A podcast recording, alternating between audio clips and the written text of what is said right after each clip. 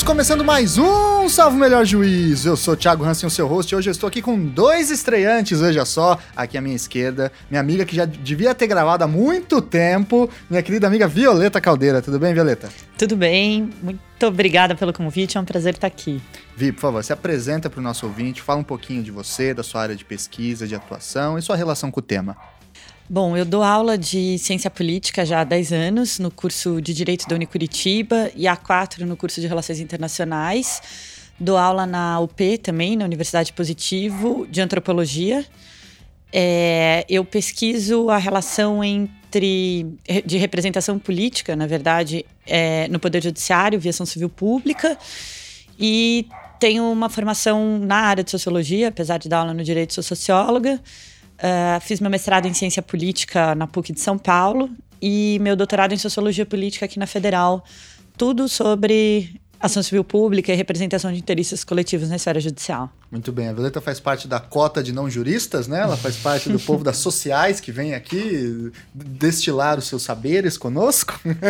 Muito bem-vinda, Vi. E aqui também nós temos um outro estreante que também é nosso ouvinte, é um prazer tê-lo aqui, meu querido colega Paulo Ricardo Schier. Tudo bem, Paulo? Olá, Thiago. Olá, pessoal. Uma alegria muito grande poder participar aqui do seu podcast do Salva Melhor Juízo. E vamos ver aí se a gente pode contribuir com um pouquinho com essa discussão tão importante nos dias atuais Pode, com certeza. Paulo, mesma coisa. Fala pra gente um pouquinho sobre você, sua área de pesquisa e sua relação com o tema. Bom, eu sou formado em Direito pela Universidade Federal do Paraná. Na Universidade Federal também fiz o meu curso de mestrado, meu curso de doutorado e recentemente terminei uma pesquisa de pós-doutoramento na Universidade de Coimbra, exatamente onde eu pude desenvolver, com a supervisão do professor Vital Moreira, é, um estudo sobre o presidencialismo de coalizão. É, não cheguei propriamente a fazer uma análise entre o que acontece no sistema brasileiro e o sistema português, isso ficou para um segundo momento, esse, é, é esse tipo de análise comparativa. É, de qualquer modo, aí é um tema que tem me interessado, é o meu projeto de pesquisa atual, juntamente com a, a toda a discussão sobre é, as relações entre direitos fundamentais, democracia, sistema político e assim por diante. Muito bem, então hoje a gente vai ter essa conversa bem interessante sobre ciência política, direito, um pouco de história também, porque eu não poderia deixar de né, puxar a brasa para minha sardinha, é, sobre, como disse o Paulo, presidencialismo de coalizão, né? Um conceito importante aí da ciência política desenvolvido lá no fim dos anos 80 e que, enfim, é revisitado de tempos em tempos e ajuda a gente a esclarecer ou a compreender melhor algumas das grandes questões apresentadas nesse caos político que nós estamos vivendo hoje em 2018, tá certo? Importante, hein? Nós estamos gravando esse programa antes do segundo turno, então nós não sabemos exatamente o que vai acontecer. Espero que exista Brasil eh, quando esse programa tenha sido lançado. É, se não, foi um prazer conviver com vocês. então é isso aí. Antes de nós passarmos para nossa pauta principal, recadinho de sempre: curta a página do Salvo Melhor Juízo lá no Facebook, siga a gente no Twitter e no Instagram e não deixe de contribuir com o Padrim. A partir de um real por mês você ajuda o nosso projeto, tá certo? Vamos lá então para esse papo.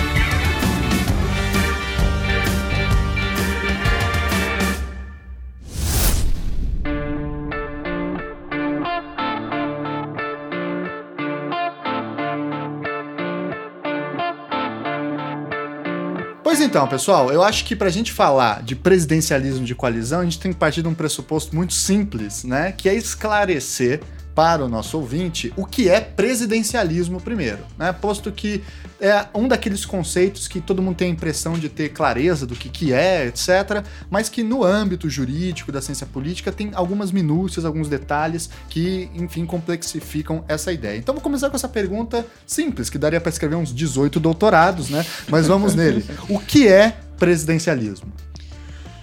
Bom, presidencialismo é um sistema político inventado pelos norte-americanos. É, acho que uma das questões importantes de pensar sobre a origem do presidencialismo é que eles estavam tentando criar um sistema político contrário à monarquia inglesa, que tinha depois, logo depois da independência e, e, e de que eles se constituíram como país. Eles tentaram criar um sistema político em que o chefe do poder executivo, em vez de rei, fosse uma pessoa eleita. E aí eles desenvolveram o presidencialismo lá e, via de regra, os outros países acabaram uh, copiando o modelo presidencialista norte-americano. E o que o distingue o presidencialismo do parlamentarismo é principalmente a ideia de que no presidencialismo o, o chefe do poder executivo é eleito por voto popular. Ao passo que no parlamentarismo ele é, é, escolhido pelo parlamento e você tem, então, um primeiro-ministro e um governo, normalmente, que tem uma composição uma interferência muito forte do parlamento. O presidencialismo, em função disso, em função de que ele, é o chefe do poder executivo, é eleito por voto popular, ele é conhecido normalmente na ciência política como um sistema da divisão dos poderes, porque a divisão dos poderes no presidencialismo é muito mais efetiva do que no parlamentarismo. É, acho que essa é a principal característica, assim, a mais importante para a gente definir o presidencialismo, né? Você divide os poderes e tem um chefe eleito. Uh, que assume o poder executivo. Que assume o poder executivo pelo voto popular. E, é, me parece também que existem alguns outros é, elementos aí em, em complementação que o presidencialismo ele traz também exatamente pelo fato do, do poder no âmbito do executivo. Não ser exercido a partir de uma confiança do parlamento, existe a fixação de um mandato, o exercício do poder no âmbito do executivo, ele sempre se dá a partir de um prazo determinado, no caso do Brasil, quatro anos, alguns sistemas cinco, é, cinco ou seis anos. É, e por exatamente por conta disso, é, um elemento extremamente importante na diferença entre presidencialismo e parlamentarismo diz respeito a como esses dois sistemas lidam com a questão de conflitos, não é? Porque no parlamentarismo, quando existe um conflito insolúvel entre é, executivo e legislativo, você acaba solucionando isso com um voto de desconfiança em relação ao gabinete, ou eventualmente, a depender do sistema, você acaba é, também podendo dissolver o próprio dissolver o próprio parlamento. Enquanto no presidencialismo não há essa possibilidade. É, então, quando você tem um conflito, não haverá a possibilidade de você tirar o presidente da República é, do seu mandato, a não ser que ocorra a prática de um crime de responsabilidade, né?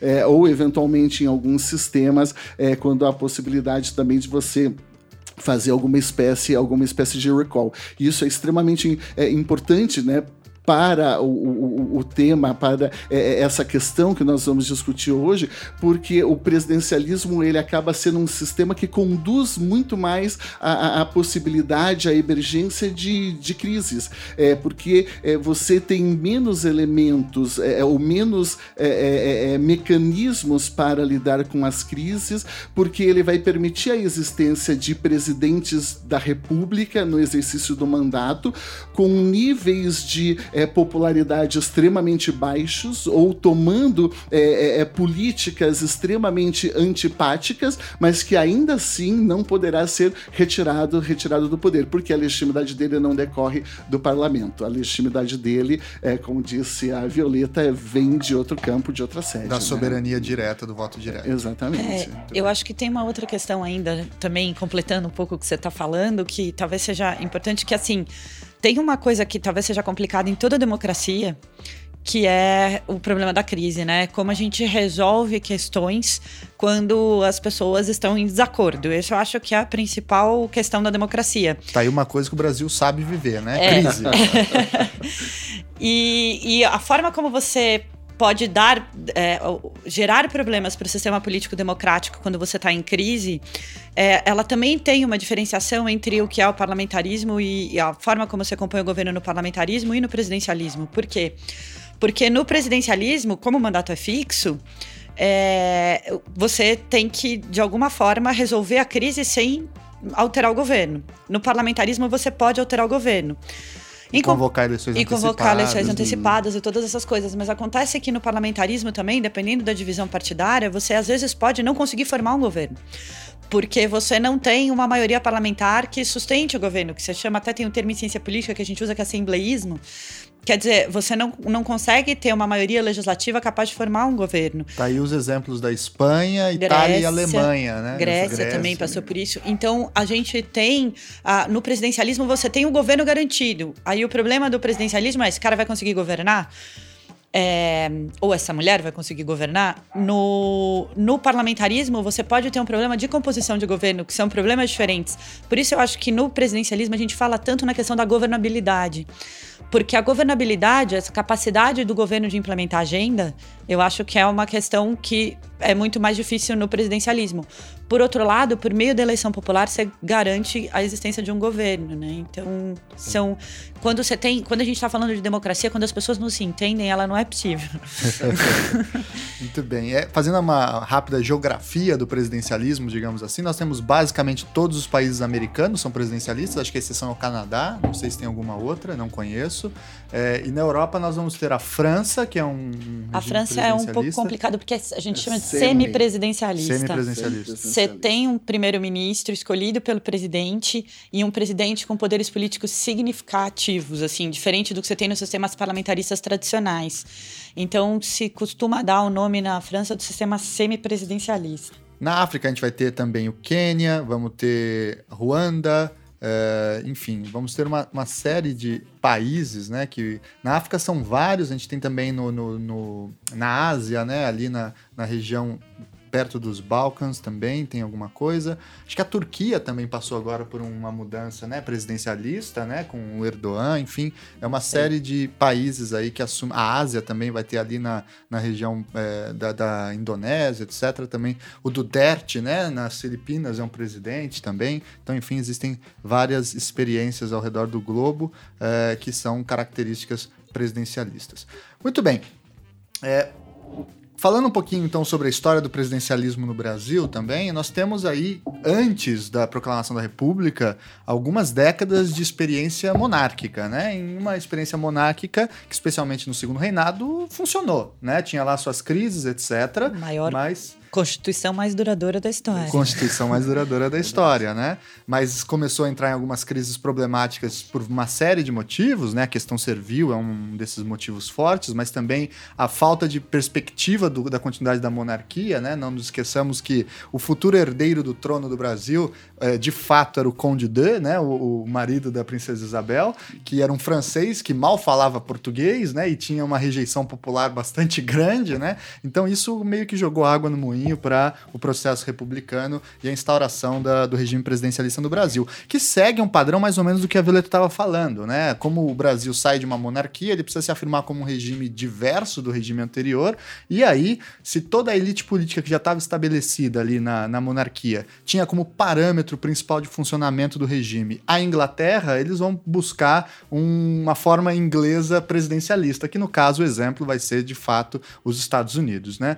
E além dos Estados Estados Unidos, quem anota muito bem e quem acompanha, a gente já escutou esse argumento em outras situações, a gente vai ter outros dois é, exemplos muito fortes e talvez até mais presentes do que os Estados Unidos imediatamente para o regime político brasileiro, que vai ser o caso da Argentina e do Chile, né? Que vão servir, sobretudo a Argentina, que no final do século XIX era uma potência regional, era um país que crescia absurdamente, né? Tinha resolvido seus problemas econômicos, estava despontando aí como uma oposição econômica forte aos Estados Unidos e parecia que era um regime ali que servia bastante é, de parâmetro para a nossa situação. E aí vai surgir a República Brasileira, nós vamos ter aquele começo conturbado ali da República da Espada, sob a mão dos militares, em que, na verdade, existia até certos desejos ditatoriais, né, uma confusão entre presidencialismo e ditadura é, técnica, científica da, de lógica positivista. E aí nós podemos dizer que, em termos de regime político com fluidez, a República Brasileira começa em 1898 com a ascensão ao cargo do senhor Campos Salles, né? Quando o Campos Salles vai colocar em prática ali a famosíssima política dos governadores, né? Em que vai criar um federalismo relativamente forte no Brasil, não chegamos a ser ultrafederalistas, apesar de a retórica dos pensadores políticos da época fosse basicamente de um ultrafederalismo, mas a, na prática havia um federalismo mais presente do que o que nós temos hoje, né? Por exemplo, eu sempre me lembro disso é, houve uma discussão muito séria no Brasil é, durante o processo de formação da República se os estados teriam direito de produção de legislação substantiva, ou seja, se os códigos seriam estaduais, todos eles, né? o Código Civil, o Código Penal, assim como é no, nos Estados Unidos. Né? Acabou que essa vertente é, perde né, a luta política, mas fica um resquício muito forte dessa tradição que são as legislações adjetivas, né? ou seja, códigos processuais no Brasil são estaduais até 1939, quando a gente tem o primeiro código Código de Processo Civil brasileiro e depois até os anos 40, quando aparece o primeiro Código de Processo Penal, né, aí da mão ali da turma do Nelson Hungria e assim por diante. Então, é, o, o, a política dos governadores, basicamente, para quem não está familiarizado com esse sistema, era uma lógica de manter a, agenda, como disse a, a Violeta, da União funcionando a partir de uma troca que garantiria as oligarquias locais manter-se no poder. Né? Isso se dava a partir do controle de uma é, instituição interna ao Poder Legislativo chamada a Comissão Verifica Verificadora de Poderes, né? que era basicamente a comissão que falava quem venceu as eleições. Não havia justiça eleitoral no Brasil, não havia então um mecanismo muito claro. Os estados eram responsáveis pelas suas próprias legislações estaduais também, é, eleitorais, então isso fazia, possibilitava regras no mínimo estranhas, assim, e os estados enviavam as listas para a Câmara Federal para falar quem venceu nos estados a eleição. E aí essa comissão é que falava se a lista tinha fraude ou não tinha fraude e garantia a vitória de um ou de outro. Com um detalhe muito evidente que é, essa comissão era formada por parlamentares, né? Então ela tinha interesse imediato no resultado das eleições, motivo pelo qual não há nenhum exagero no que eu vou dizer agora, todas as eleições republicanas da Primeira República Brasileira, todas, sem exceção, foram fraudadas. Né? Nós tivemos situações bizarras, por exemplo, de eleições que tiveram mais, o presidentes, candidatos à presidência que tiveram mais votos do que o número de eleitores disponíveis no país. Né? Então é, você vê que a situação era, no mínimo, é, complicada.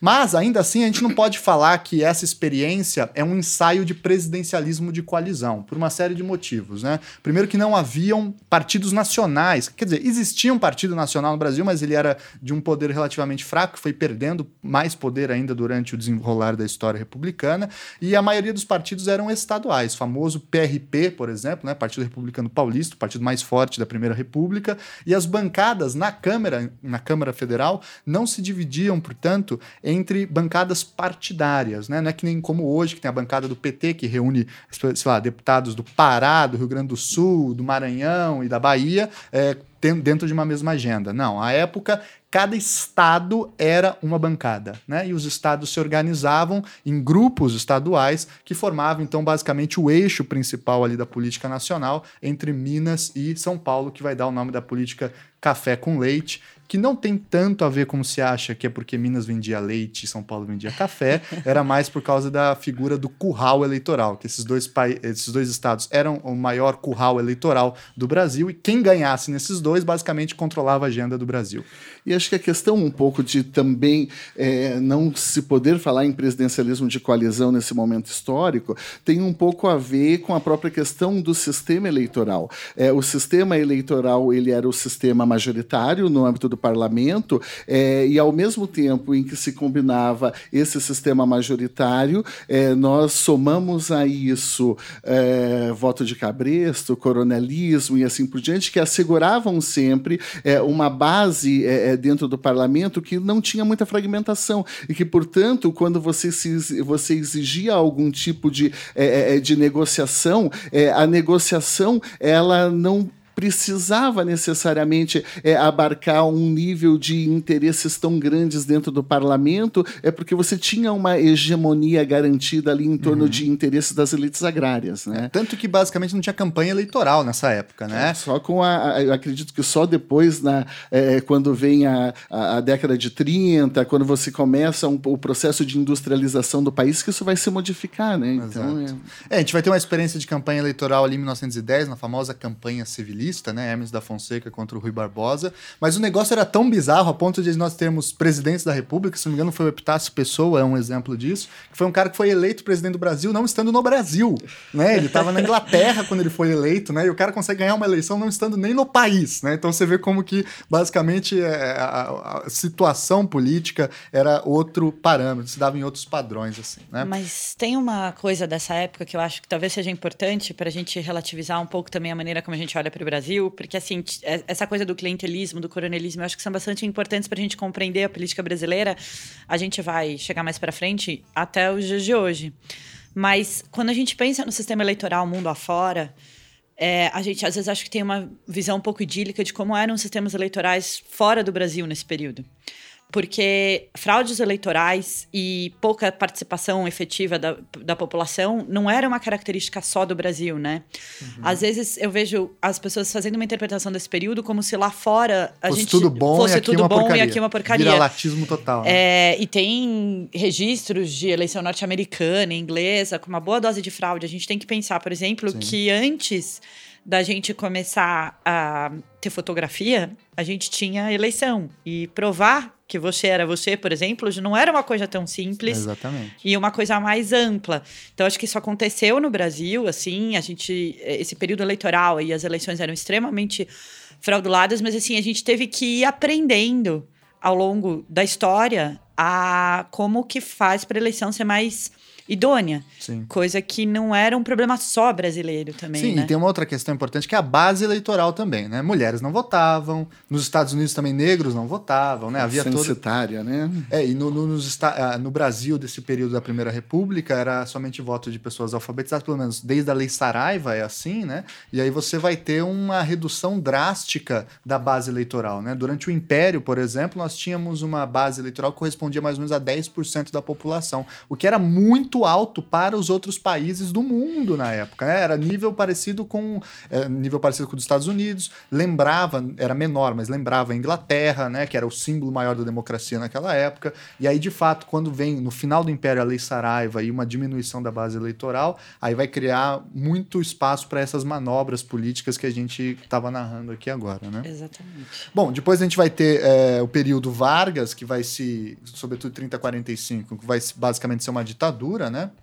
Nós não vamos chegar a ter eleições diretas para a presidência da República durante esse período.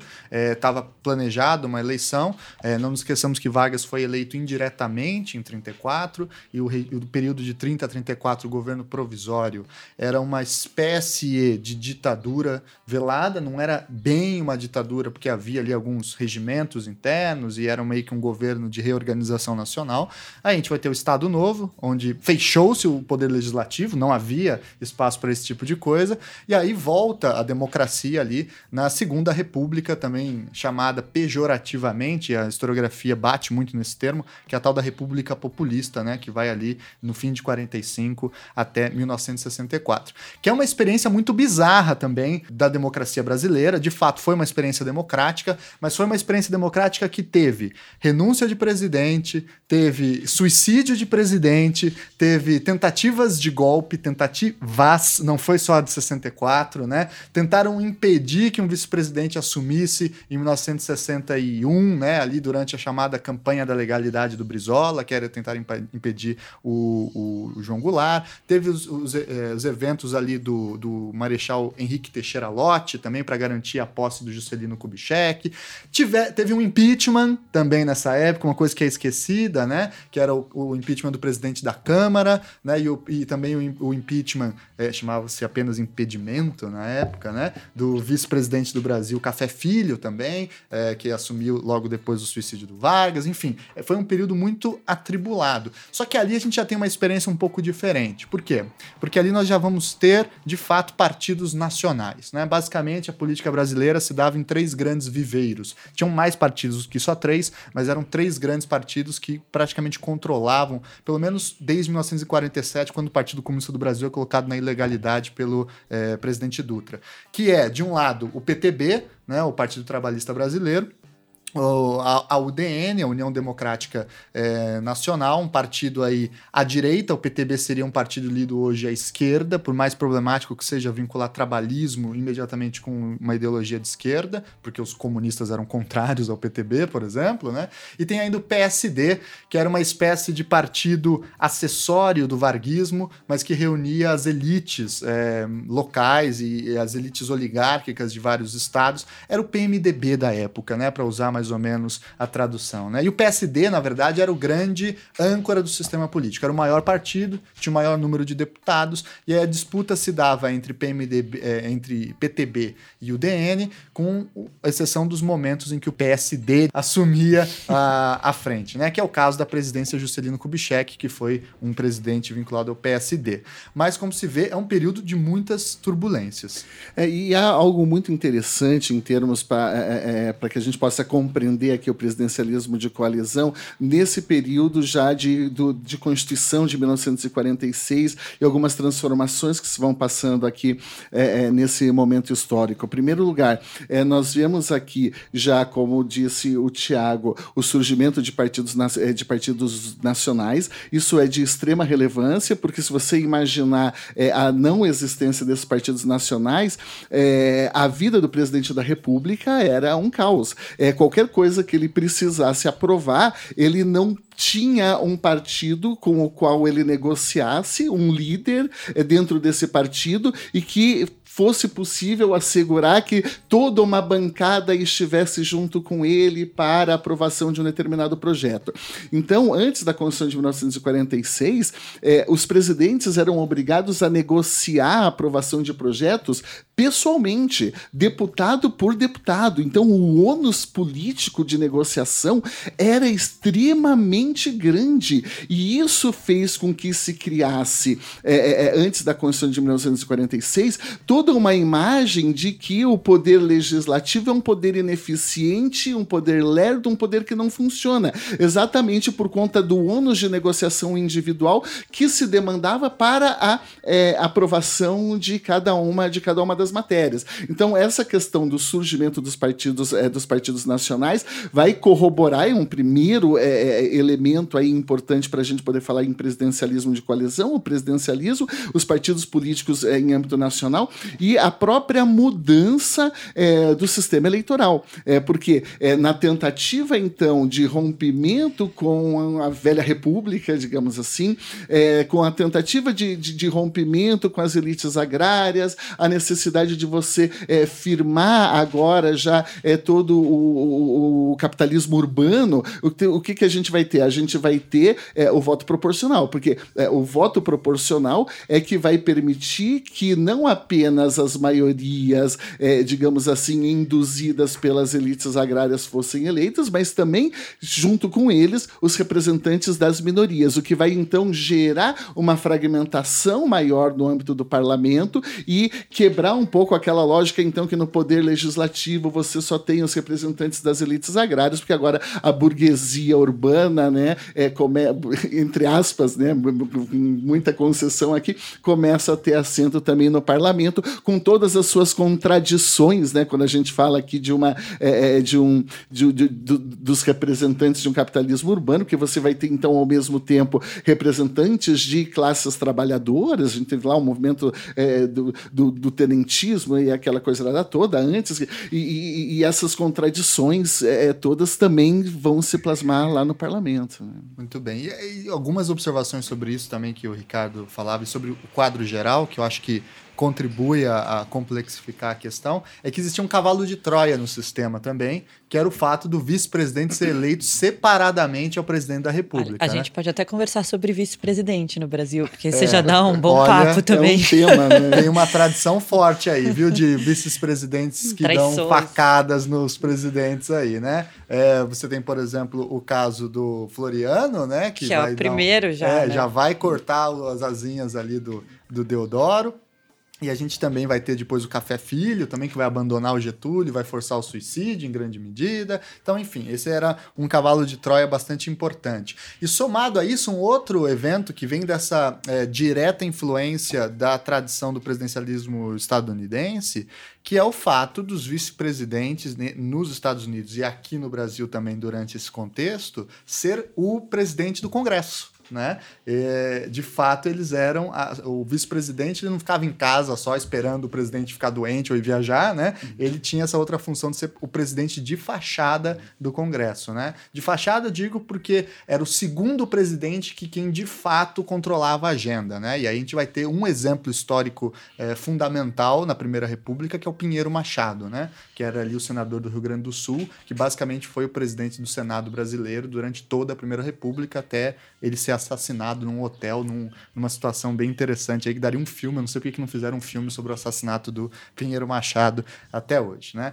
E um terceiro elemento que eu acho muito interessante, que é uma ruptura também com esse processo, é que é, depois da Era Vargas, por mais que ela tenha sido criada durante a Era Vargas, 1931, é só depois que ela vai atuar, que é a justiça eleitoral. Né? A justiça eleitoral parece que é um mero detalhe, mas é algo que a gente tem que ter um orgulho nacional, porque a justiça eleitoral acabou com a fraude no Brasil. Né? A gente é. venceu a fraude no Brasil institucionalmente. Não quero dizer que não exista uma fraude ali a colar, mas elas são absolutamente residuais. Ninguém ganha uma eleição por causa de uma urna fraudada. Né? No passado, todo todas as urnas eram fraudadas. Né? Então, essa era a principal é, diferença. Né? Eu acho que tem um elemento importante também para a gente pensar todas essas questões em, do período de 46 a 64 e pensando um pouco antes é que tem um movimento um pouco pendular na história política brasileira de centralização e descentralização. É, eu acho que isso tem origem mesmo num próprio sistema político que a gente tem que pensar. O Brasil tem uma tradição eleitoral nos municípios relativamente grande desde a época da colônia. E aí você tem um, um momento de centralização no império quando você constitui mesmo e cria essa ideia de nação. É, depois você começa a ter uma tentativa de descentralização, então você tem um certo conflito mesmo na, na República Velha, né? Centralização de novo no Getúlio. Isso que eu estou chamando de um certo movimento pendular. Eu acho que entender esse movimento pendular, no sentido de conseguir explicar é, é, quem está puxando o pêndulo para que lado, talvez seja uma questão bastante importante para compreender um pouco da política brasileira. Então, essa coisa do poder local, o, o José, o José Murilo, não, perdão, o Vitor Nunes Leal, no famoso Coronelismo Estado e Voto, ele fala dessa questão do município. Uhum. E o Brasil hoje é um. É, poucos países federalistas chegam a ter com os três entes da federação na Constituição. E o Brasil tem o município como um ente importante da vida política brasileira. Então, essa relação, quando a gente fala em poder local, eu acho que é muito diferente do sentido norte-americano, do Estado e da União. A gente tem uma questão que, para entender a política brasileira e o poder local, tem que passar pela questão municipal também. Sim, com certeza. Com Isso certeza. eu acho. E, e esse movimento pendular é um pouco ele está relacionado um pouco a essa é, a uma questão de como que o país vai ser governado é, do interesse local até o poder central. É, as então, mais antigas isso... instituições políticas do Brasil são as câmaras, são né? As que câmaras. vêm com a colonização, que funcionam aí. Salvo engano, 1532 é a primeira lá em São Vicente, né? Ou seja, continua aí atuando firme e forte. Há uma toda a tradição de história do direito que estuda as câmaras, aí abraço para o pessoal da Federal que estuda isso, né? É, e, e fala muito sobre essa tradição política brasileira. Muito bem. Acho que depois nós vamos ter a, o regime é, da ditadura militar, em que vai aparecer uma situação interessante, que é, claro, além de ser uma ditadura e que fechou o Congresso por um determinado período, ali a partir do AI-5, nós vamos ter uma chamada oposição consentida, né? Vai se impor um bipartidarismo. E aí a situação fica interessante porque se o modelo era os Estados Unidos, ou mesmo a Argentina, em que funcionava uma espécie de bipartidarismo, né? É, o Brasil não teve exatamente esse bipartidarismo, a não ser durante esse regime ditatorial em que você colocava sob o manto do MDB gente que ia de concepções marxistas de política ao gente que seria, sei lá, Ulisses Guimarães, né? Ou seja, o Tancredo. Então, pessoas de várias vertentes políticas, né? E aí, quando aparece uh, volta à democracia, aí nós vamos ter uh, a volta do pluripartidarismo e com a volta do pluripartidarismo, uma série de novas questões e novos problemas, né? Um reensaio do presidencialismo brasileiro. E aí, exatamente nesse contexto que surge o conceito de presidencialismo de coalizão. Né? É um artigo de 1988, correto? Do correto. Sérgio Abranches, que vai lançar mão desse conceito com uma tentativa de prognóstico de como iria funcionar a partir da recém, então, a época é, promulgada a Constituição da República, as relações entre executivo e é, legislativo. Então, aí vem a grande pergunta inicial, né? Afinal, o que é presidencialismo de coalizão? Muito bem. É, como o Tiago disse, o presidencialismo de essa ideia, não o presidencialismo de coalizão em si, mas este conceito, este termo, ele é cunhado em 1988, é, ainda durante o processo constituinte, antes da aprovação, portanto, da Constituição Federal, é, pelo Sérgio Abranches, num estudo brilhante, pequenininho em que ele faz a seguinte análise: é, de acordo com a construção institucional que vinha se delineando no âmbito da Constituinte, você conseguia perceber a existência de é, pelo menos quatro ou cinco elementos que cuja convivência é, poderia se mostrar um tanto quanto problemática. De acordo com o pensamento do Abranches, ali com o raciocínio do Abranches, nós teríamos no Brasil a configuração de um hiperpresidencialismo, quase que um presidencialismo bonapartista, né? um, um presidencialismo bonapartista soft, com o presidente da República com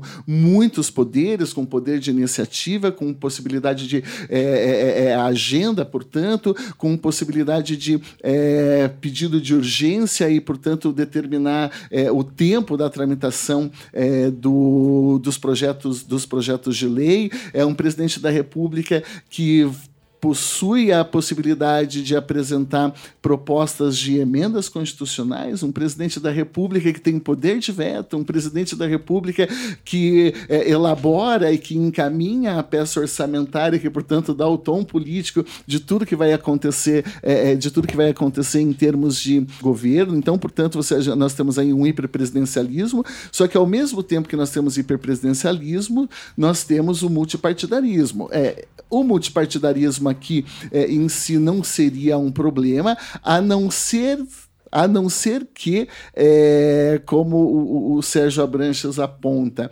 existe uma tradição é, nas democracias ocidentais consolidadas de que nos sistemas multipartidaristas, nenhum partido político consegue obter mais do que 20% das vagas no parlamento. É, como existe essa barreira histórica, isso funciona no Brasil também, é, nesse, último, é, nesse último processo eleitoral aqui, acho que o partido político que mais tem, é, é, é, que mais tem cadeiras no âmbito do Congresso Nacional, me parece que são 79. P Agora, PT, 2018? 2018? PT com 70, com, né? Com PT com 70, antes era 83. É, então, se, se, a gente for ver é, é, os históricos no Brasil, a gente sempre fica aqui nesse não ultrap, ninguém ultrapassa mais do que 20%. E como ninguém ultrapassa mais do que 20%, a eleição do parlamento não garante para esse super presidente da República maioria para absolutamente nada, o que vai forçá-lo de, uma, de uma determinada maneira a ter que negociar, a ter que negociar com o Congresso. E esse é, é, processo vai ficando mais complicado quando nós vemos aqui a emergência de um terceiro elemento institucional, que é a questão da eleição proporcional, porque a eleição proporcional ela vai possibilitar uma fragmentação maior no âmbito do poder no âmbito do poder legislativo, mas não só uma fragmentação em termos de interesses, é, é fundado, portanto, é, em múltiplas demandas é, é, é com base regional, porque a eleição é, do parlamento ela não se dá em âmbito nacional, mas ela se dá com uma base local, a base, a, a base dos estados. Então isso vai gerar uma fragmentação de expectativas com base, com base nos estados e, ao mesmo tempo, portanto, vai gerar não só tantas expectativas em termos é, é, de demandas populacionais, mas em termos de demandas dos estados, e onde entra, portanto, outro elemento que é o elemento do federalismo. Você vai ter que ter um presidente da República que vai ter que, é, de uma determinada maneira, ter que conciliar alguns interesses nacionais, e ele é o único agente, o único. É, é, é representante aqui de um interesse de um interesse nacional no Brasil nenhum outro cargo político é eleito é, com base territorial com base territorial nacional é, e a partir de um, do princípio do princípio majoritário. É, então ele vai ter que conciliar uma agenda nacional com toda uma fragmentação de interesses sociais locais e interesses dos estados porque também vai ter a formação é, é, da agenda política que é a agenda política eminentemente local. Os deputados deputados federais é, é, sempre puxando aqui, portanto, agendas para favorecer, para favorecer é, os seus estados. Então, é, desse modo aqui, ele diz assim, não vai funcionar. E vários cientistas políticos dizem, essa combinação é uma combinação explosiva como que há a possibilidade disso dar certo? Então que o Sérgio Abranches vai falar do tal presidencialismo de coalizão. Ele diz: olha, lá no período da Constituição de 1946 já funcionou de, uma de um determinado modo é, a partir dessa lógica das coalizões. Então, quem sabe se, é, se a Constituinte é, realmente efetivar essa combinação institucional, o presidencialismo de coalizão ele deva ser a tendência do que vai acontecer no Brasil,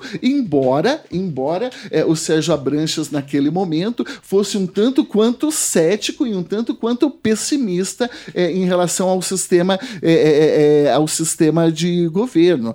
a preocupação dele era com a governabilidade, porque ele diz, ó, num país como o nosso, que a gente tem pré-modernidade, modernidade, pós-modernidade, a gente tem demandas aqui de um capitalismo que se desenvolveu de forma desigual com classes, frações de classes, grupos sociais, é, também com interesses e demandas desiguais. É, não é possível um atendimento aqui, é, portanto, desse presidente da República super, su, super poderoso é, e, e majoritário atender todo mundo. Então vai ter que ter negociação de agenda. Então o presidencialismo de coalizão ele poderia funcionar como uma espécie de sistema que mediasse esses conflitos todos no âmbito dessas sociedades desiguais e permitisse, então, que não só é, nós pudéssemos ter algum tipo de governabilidade, mas também nós pudéssemos ter algum tipo de eficiência em termos de decisão, porque com essa fragmentação toda, essa loucurada toda, a tendência seria que terminássemos em, em guerra, um golpe atrás do outro, porque é, nós não teríamos mecanismos eficientes aí de tomada de, de, tomada de decisão, e é disso que nós falamos quando discutimos sistema de quando, quando discutimos discutimos é, sistema de governo. E o que nós vimos historicamente, acho que eu falo demais, né? Pode é, falar. O que nós vimos historicamente depois foi o desenvolvimento de um outro tipo de debate é, é, é a partir da da Argelina, do Limonge, do Fernando Santos, é, que foram é, é, mostrar como que o presidencialismo de coalizão no Brasil, na verdade, é, se o Sérgio Abranches era cético, é, eles foram mostrar como o presidencialismo de coalizão funcionava e funcionava com uma grande eficiência em termos de tomada, em termos de tomada de decisão e de governabilidade. Né? Então, é, é basicamente o delineamento geral aqui do presidencialismo de coalizão passa por aí. E acho que é importante ressaltar, e eu, e eu sempre, quando falo desse tema, e o pessoal tem gostado muito de discutir esse tema aqui, é, é o seguinte: eu sempre saliento o seguinte é, falar de presidencialismo de coalizão não é falar de uma opção de como governar. Né? Não, não existe algo do tipo, ah, eu quero fazer um governo de coalizão. Quando nós falamos de presidencialismo de coalizão, nós falamos de um arranjo institucional. Nós falamos dessa combinação institucional que induz e praticamente obriga que os presidentes uhum. governem sob a base da coalizão.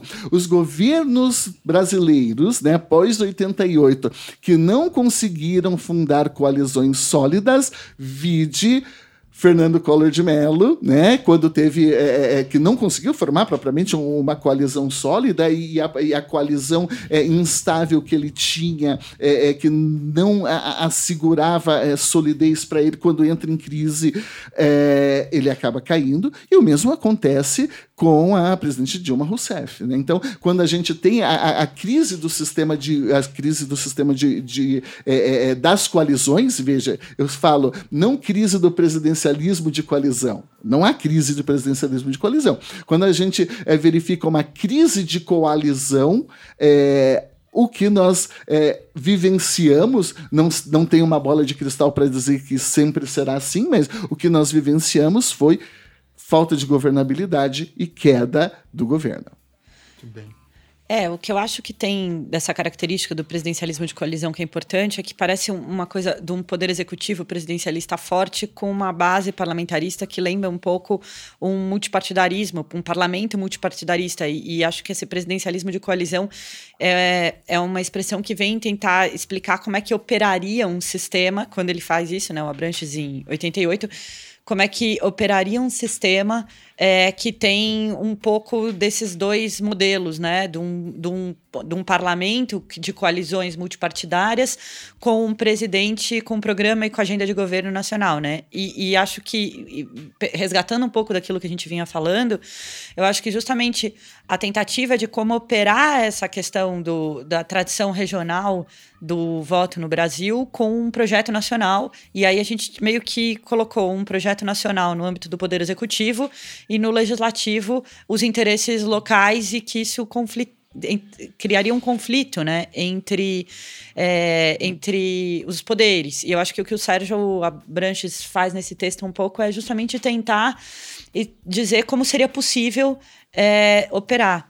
Mas eu acho que tem algumas questões que passam um pouco além do presidencialismo de coalizão, que são, acho que, importantes pensar nesse, nesse termo, é, nesse sentido, coisas do tipo é, não é mera coincidência. Eu acho que a questão econômica tem que entrar muito em pauta, porque a, o Collor e a Dilma, eu, não, eu tenho um pouco de dúvida se eles caíram efetivamente uh, por conta de um sistema político, de uma crise econômica, ou os momentos em que o presidencialismo de coalizão efetivamente não conseguiu. Com, é, não conseguiu criar essa coalizão são os momentos precisamente que a gente teve processo de crise econômica junto. Então a questão é um sistema que parece que funciona quando está tudo funcionando, não funciona quando a gente começa a ter problemas mais de, de mais difícil solução, né? Crise econômica sempre gera problemas políticos bastante profundos. Os sistemas políticos têm que encontrar soluções de resolver esse tipo de crise institucionalmente. Talvez essa seja Aliás, talvez parte da angústia que as pessoas estão sentindo atualmente no Brasil de será que o sistema político resiste a momentos de polarização, a momentos de dificuldade econômica e de crise. Isso eu acho que é um aspecto. O outro aspecto que eu acho que é importante, assim, é o, o falar sobre esse texto do Sérgio Abranches, essa expressão do presidencialismo de coalizão, eu acho que tem uma questão que ele fez esse texto um, antes de tudo acontecer, né?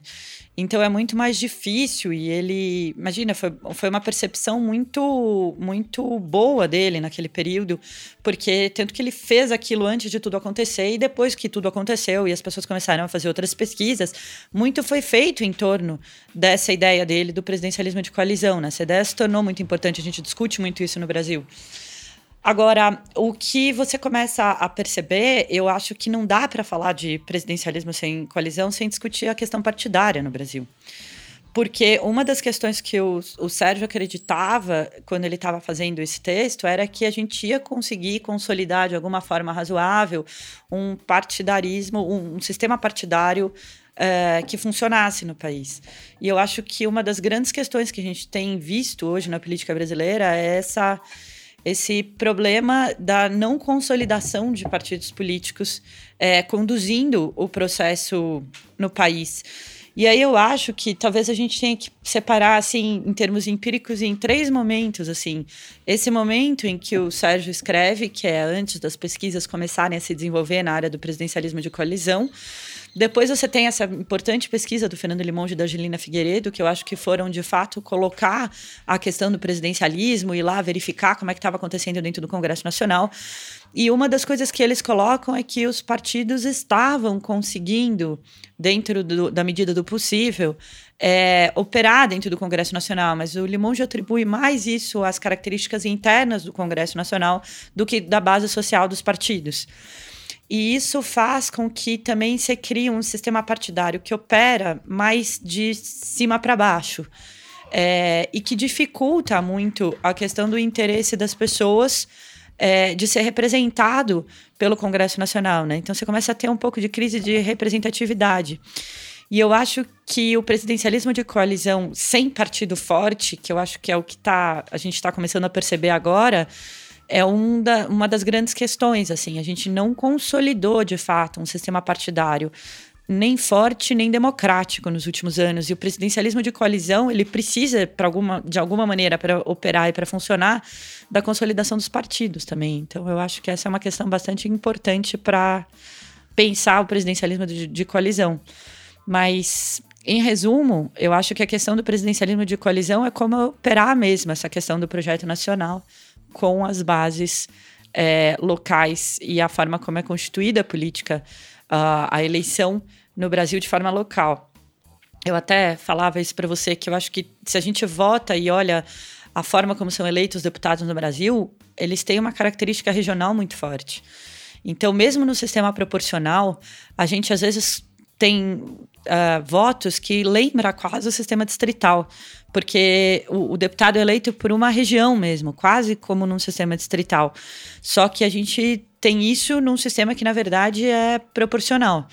É, então, você tem uma base local muito forte no voto brasileiro, mesmo com esse voto brasileiro sendo um sistema proporcional é, e, e, dos estados, né? Agora, é, ele, ele às vezes lembra um pouco até o voto distrital pela, pela, pelo mapa. É, é uma questão interessante em relação a isso, e que eu sempre falo para os meus alunos, para os meus alunos de graduação, né? É, nenhum deputado federal vai se eleger, vamos imaginar, deputado federal pela minha, pela minha região onde eu nasci, Porecatu, norte do estado. Ninguém... Grande Porecatu, teve uma guerra lá, hein? Teve uma guerra, primeiro um movimento comunista e tudo mais, né? Porecatu à História frente. incrível, procurem aí. É verdade, é verdade. É, e, e ninguém vai se eleger um, um, deputado federal pela região falando: ó, a minha proposta é a transposição do Rio São Francisco e resolver o problema do Nordeste. É, então, há, há, uma tendência sempre de formação de uma, de, de uma agenda aqui, é, de uma agenda local. E essa agenda local, ela é transportada para o Congresso, ela é transportada para o Congresso Nacional. E isso acaba gerando realmente uma série de, de problemas, que é a questão federativa, de como a questão federativa ela traz aqui um impacto, é, é um impacto bastante grande. É, não sem razão, nós podemos perceber, por exemplo, quando a gente fala do, dos sistemas de coalizão, é que historicamente, embora, claro, tenham pontas fora da curva, é, alguns ministérios eles são distribuídos, o próprio é, é, é, é Limonge fala isso, eles são distribuídos no Brasil a partir de um critério partidário, né?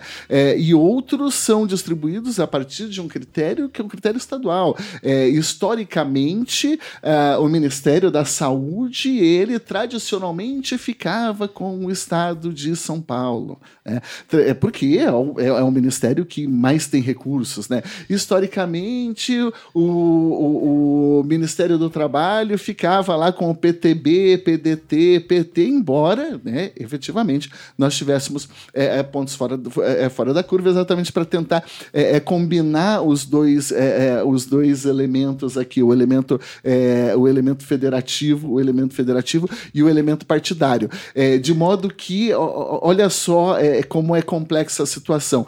É, por um lado, você tem, é, então, é, o elemento federativo puxando para a fragmentação e a questão local, e a grande esperança, então, é que a outro, é, é, o outro ponto aqui desse aspecto institucional, que são os partidos políticos de âmbito nacional, eles, então, pudessem é, fechar é, nesse, é, fazendo algum tipo de contraponto aqui que permitisse é, a formação de uma agenda política, a formação de uma agenda política nacional. É, mas é, é, evidente que sempre existe aqui, que sempre existe aqui um ponto, é, um ponto, um ponto de tensão. É, e uma situação bastante polêmica que a, que a Violeta colocou é, tem a ver com a, a, situação do não temos partidos políticos fortes é, é, no Brasil. Né? É, eu tenho a, a, impressão aqui é, que a, existe um dissenso grande em relação a esse tipo de leitura, né? É, porque é, em alguns estudos, tanto do Fernando Santos quanto do, acho que do Bernardo Miller e Carlos Pereira, se não me falha a memória, a questão da, das, das, decisões estratégicas no, no, no, presidencialismo de coalizão, eles se preocupam preocupam em mostrar como, na verdade, é, o presidencialismo de coalizão ele só funciona no Brasil porque nós temos partidos políticos é, fortes, fortes na medida em que, de um, é, de um certo modo aqui, é, esse sistema que funciona estruturado nas lideranças partidárias, é, ele permite que o líder do partido ele tenha aqui um, um certo domínio sobre o todo. Se você não vota com a liderança, você acaba é, podendo ser expulso do partido político é, e as negociações em termos de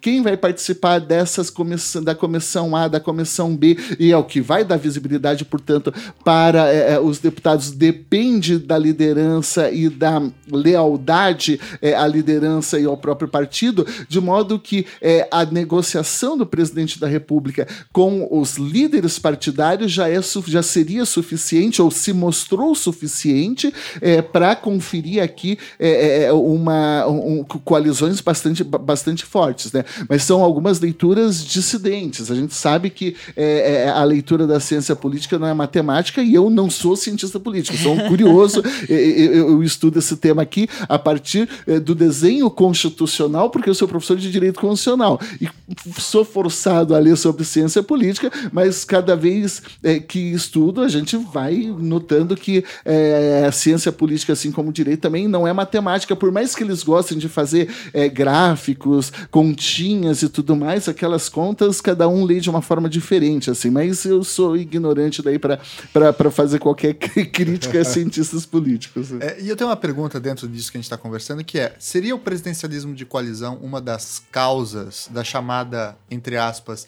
desideologização dos partidos? Porque essa é uma crítica muito comum, que o nome dos partidos tem pouco a ver com as pautas que de fato eles levariam.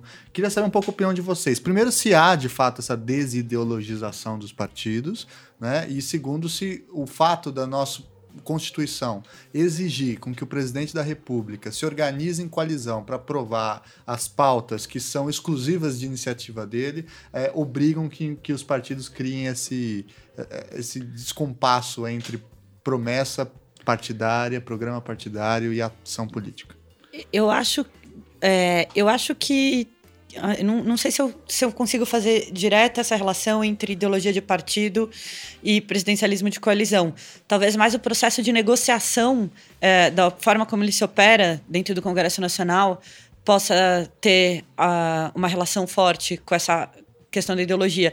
Eu, eu tendo a associar mais essa questão dos partidos é, não, não, se, não terem ideologia, eu não sei se é bem essa questão, mas é, tem um, uma característica do, do, do, sistema partidário brasileiro que ele é hiperfragmentado, né? A gente tem uma quantidade de partidos absurda dentro do Congresso Nacional, 28. Em sistemas multipartidários mundo afora, você não tem esse número tão grande de partido, né? A gente tem é, os, o, a proporção mesmo dos partidos aqui, o número de partidos, o tamanho dos partidos é muito pequena. É, e eu acho que, o que a forma como esse presidencialismo ocorre, ele acaba fazendo com que as pessoas se unam em torno de distribuição de recursos, que é uma coisa que em si não, não, não é um problema. É, é, um problema, talvez, quando a gente começa a colocar um outro elemento que é a corrupção no meio, mas a gente já fala disso mais para frente. Agora, o que eu acho é que isso tem muito a ver com aquilo que eu falava. Eu acho que a questão dos partidos fracos tem muito a ver. É, não sei se, não com o funcionamento interno do Congresso Nacional, porque as lideranças de fato têm uma série de prerrogativas que fazem com que elas consigam controlar as bases. Mas isso gera alguns um, alguns outros efeitos que são bastante importantes. Daí eu acho que a questão é que o partido no Brasil é muito pouco democrático. E aí é uma outra característica, quer dizer, a gente, as prévias, ou como. É, como a gente vai definir quem são os candidatos do partido, tudo isso é muito obscuro e muito pouco claro para a população de modo geral sobre como que o partido opera e não tem controle inclusive muitas vezes sem controle das finanças do partido, que são coisas extremamente complicadas quando a gente pensa que os partidos recebem dinheiro público é, e não pouco. Então a gente tem um problema que eu acho que a gente precisa discutir, que é essa questão mesmo da democratização dos partidos políticos no Brasil. E aí eu acho que essa falta de democratização faz com que as lideranças partidárias não precisem agir de forma ideológica. É, porque o que eu vou. A, a, o que vai constituir a, os partidos dentro do Congresso Nacional está vinculado à distribuição de recursos. E aí, um dos efeitos que existe dessa uh, desse processo, da maneira como ele é feito, é precisamente o fato de que tem muita gente que muda de partido também. Porque aí eu vou operando dentro do Congresso Nacional com uma lógica eleitoral própria, às vezes eleitoral, às vezes é, de lobby ou de busca de recursos, que eu estou no partido que melhor me, me atende. E atende do ponto de vista meio clientelista mesmo, assim, não, não ideológico. E aí eu acho que essa, essas trocas de partidos são também um sintoma dessa fragilidade partidária e ideológica, porque os partidos não conseguiram se consolidar efetivamente como partidos ideológicos. Acho que é a exceção um pouco do PT, que tem uma base social mais sólida quando foi constituído também é, e não à toa se tornou um partido mais efetivo mesmo, né? Se você olhar em termos eleitorais, quem, quem vota no partido mesmo, basicamente o PT tem uma votação em legenda perto de 30%, teve por muito tempo, aos passos que os outros partidos chegavam a perto de 10%. Então, o que você tem, na verdade, é uma. É, essa questão da ideologia, para mim, está muito mais vinculada à ausência de, de democratização dos partidos do que propriamente é, do sistema do presidencialismo de coalizão. Pode ter a ver, é, posso não estar tá vendo isso agora, mas quando, me, quando eu penso na questão de, do, da não ideologização do partido, eu associo mais a falta de democracia partidária no Brasil do que propriamente ao presidencialismo de coalizão. Eu acho que, inclusive, essa falta de democracia partidária atrapalha o presidencialismo de coalizão, porque você poderia consolidar mais partidos e, de fato, ter aquele presidencialismo de coalizão que o, que o Sérgio Abranches imaginou, se você tivesse consolidado mais é, os partidos em sua relação com a sociedade também, porque eu tenho a sensação que o que a gente fez um pouco foi consolidar esses partidos dentro do Congresso Nacional, mas não criar vínculos sociais com esses partidos. E aí eu acho que a questão da ideologia talvez seja mais ligada a esse problema do que ao presidencialismo de coalizão. E, e, também acho que a gente não pode é, simplificar a resposta. Claro que nós estamos aqui num, num, num bate-papo e a gente sempre tem que tentar colocar da forma mais objetiva possível, mas é impossível é, dar uma resposta simples para um problema né, tão complexo como esse que diz respeito à desideologização dos partidos políticos. É claro que existem diversos elementos históricos, econômicos, sociais, institucionais que que é, é, é, vão conduzir a isso daí. E é claro que é, o presidencialismo de coalizão, o, o arranjo institucional aqui, de uma certa maneira, contribui para isso. Se nós imaginarmos a questão do é, pluripartidarismo e como é o comportamento é, é, dos partidos políticos no contexto de pluripartidarismo, quando a gente fala do presidencialismo de coalizão, o que, que a gente vê? Se você tem partidos políticos de extrema direita, a lógica, a tendência que os partidos de extrema direita tenham meia dúzia de votos da extrema direita. Um partido de extrema esquerda vai ter meia dúzia de votos da extrema esquerda. É, então, o multipartidarismo com voto obrigatório num sistema eleitoral como o nosso, ele acaba conduzindo os partidos políticos que têm alguma pretensão de é, projeto de governo efetivo, eles devem se conduzir ao centro, em primeiro lugar, para é, terem qualquer condições de disputar seriamente um processo, de disputar seriamente um processo eleitoral. Então, não só a condução ao centro vai permitir você angariar mais votos, porque é, é você vai conseguir pegar o voto do centro, da, é, é, é, o voto do, do, do, caminho que você vem, do centro-esquerda, da mais esquerda e, e, da extrema esquerda, né? Porque você vai ser é, a, a, opção que está por ali, e eventualmente você vai conquistar alguns votos ali da centro-direita ou de, uma, de, de, alguma direita não tão convicta e, e coisa que o valha.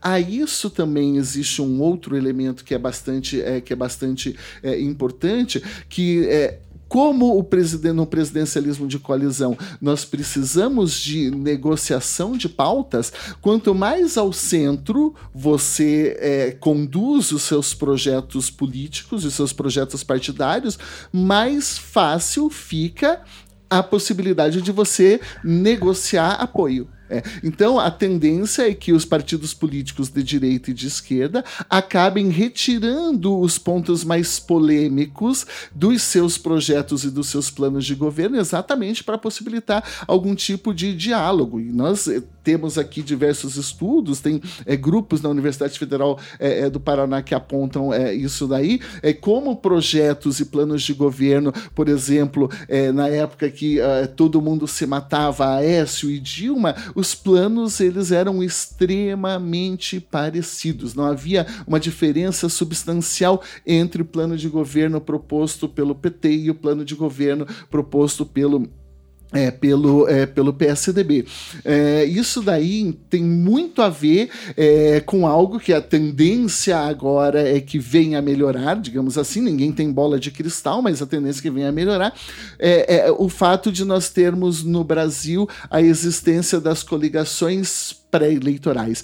É, por quê? Porque as coligações pré-eleitorais, é, tendo em vista a necessidade de você aumentar o coeficiente número de votos para você eleger mais deputados estaduais, forçava a formação dessas coligações, é, é dessas coligações pré-eleitorais. E você só conseguia, só consegue, na verdade, fazer esse tipo de, de, de coligação exatamente é, juntando partidos políticos de coloração diferentes. Você mudando, você, é, para usar a expressão do Tiago, desideologizando desideologizando, é, desideologizando o partido. É muito sintomático que eu me recordo foi o, a, a, na, na, na, eleição Dilma Aécio. Aécio falou num determinado momento de austeridade fiscal, é, apareceu num programa eleitoral. É, daí, no segundo programa eleitoral dele, é, ele, só, ele explicou a ideia de austeridade, de, de austeridade fiscal, perdão. É, no segundo programa eleitoral ele falou muito rapidamente e depois ele retirou isso do plano, é, é, do plano do plano de governo dele não se fala mais. Porque isso é algo extremamente polêmico, você não vai conseguir dialogar é, é, é com mais ninguém, né? É, eu acho que tem uma outra questão aqui também para a gente falar dessa questão partidária que é importante. Não dá para pensar partido no Brasil sem pensar duas coisas, dois elementos que até agora se constituíram como bastante importantes, tanto para pensar as coligações quanto para pensar o número de partidos, que é o fundo partidário. Uhum. É, então, assim, e o fundo partidário sem controle do, dos gastos do fundo partidário de uma forma efetiva pela sociedade também. Então, tem uma certa relação entre fazer negócio e criar partido. Isso eu acho que é uma coisa bastante importante que explica esse número de partido e que explica também uh, a não ideologia de alguns partidos.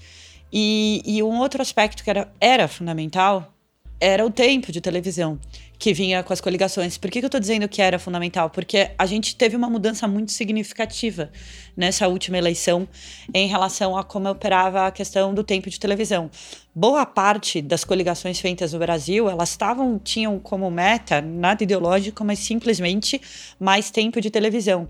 E essa é a primeira eleição desde 1988 que o, a pessoa que teve mais tempo de televisão, que era o Alckmin, não só não foi para o segundo turno, como não conseguiu crescer nas pesquisas. Ficou até, longe, né? Ficou longe. E até hoje, todas as campanhas tinham sido feitas com base é, na questão do tempo da televisão. Todo o, o, o do governo do Fernando Henrique I até o Dilma II, quem teve o maior tempo de televisão foi o eleito. Então isso era uma coisa que pesava muito na eleição e que eu... É, a, exceção é a eleição de 89, né? Que é. o Ulisses era o que mais tinha e fez acho que 4% dos é, votos, né? Mas 89 tinha uma outra conjuntura muito diferente, era né? Tudo novo, Era né? tudo novo. Mas do, do Fernando Henrique até Dilma II, você tinha isso acontecendo. E agora a gente tem uma eleição que foi feita muito mais pela internet, pelo WhatsApp uhum. do que propriamente pelo, pela eleição tradicional. Então eu acho que isso vai reconfigurar de forma muito significativa, e eu não sei para onde, é, a forma como essas alianças de coligação também ocorrem. Porque você tirou um elemento que era muito fundamental da, das coligações e das alianças entre, entre os políticos e por aí vai. Acho que não é um fenômeno brasileiro, a gente tem outros fenômenos, o Brexit, a própria eleição do Trump, que estão vinculadas a essa nova forma de fazer política. E como tudo que é novo assusta, porque a gente não regulou, a gente não tem controle, a gente não sabe como é. é acho que a gente vai ter que resolver, mas acho que isso vai recolocar essa questão das coligações de uma forma bastante significativa. Acho que isso é um elemento que é, não dá para a gente não, não mencionar quando a gente está pensando nesse como é que vai ficar essa questão das coalizões, enfim, como é que vão operar as coisas daqui para frente. Isso eu acho uma coisa importante. E a outra coisa que eu acho importante é que eu acho que tem uma característica em relação a isso que você estava falando, é, de, de centralizar as ideologias para pegar justamente aquele eleitor do centro, que no fim das contas é quem define a eleição, né?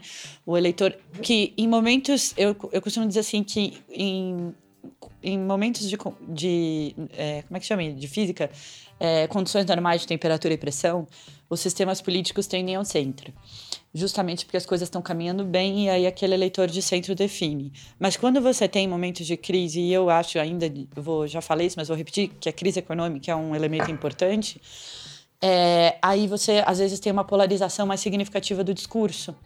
E essa polarização mais significativa do discurso às vezes faz com que ideias mais não tão de centro é, ganhem espaço. Eu acho que essa eleição é uma das questões que. É um exemplo forte. É um exemplo forte disso, assim.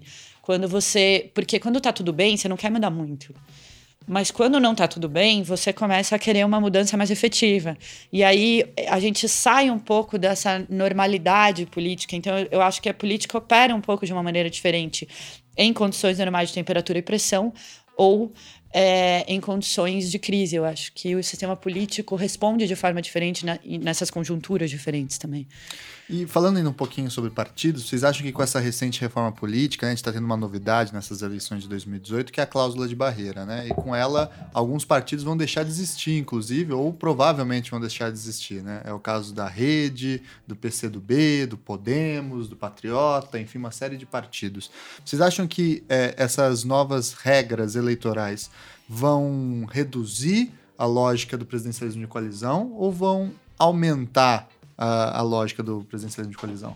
É, eu acho que elas tendem a, a tornar mais efetivos partidos, porque é, no seguinte sentido, é, quando você não tem nenhuma regra, a tendência é você formar uma quantidade maior de partidos e de partidos menores.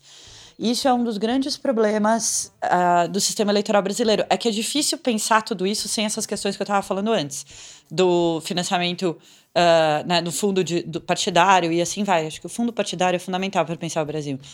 Mas se você pensa, por exemplo, em países como a Alemanha, que você tem cláusulas de barreira muito mais fortes do que você tem no Brasil, você acaba tendo um multipartidarismo é, mais é, menor, né? Quer dizer, você tem multipartidarismo, mas com um número de partidos menores.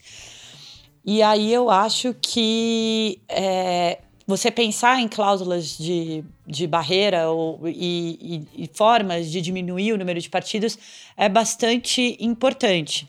Só que a gente tem que tomar cuidado para que isso não se torne também uma maneira de impedir, vamos dizer, um, um certo uma ventilação do sistema político. Quer dizer, você não pode impedir que novos partidos possam surgir, então é uma questão bastante delicada o que você tende a fazer é que esses novos partidos tenham que se juntar e se colocar em partidos que não são tão pequenos.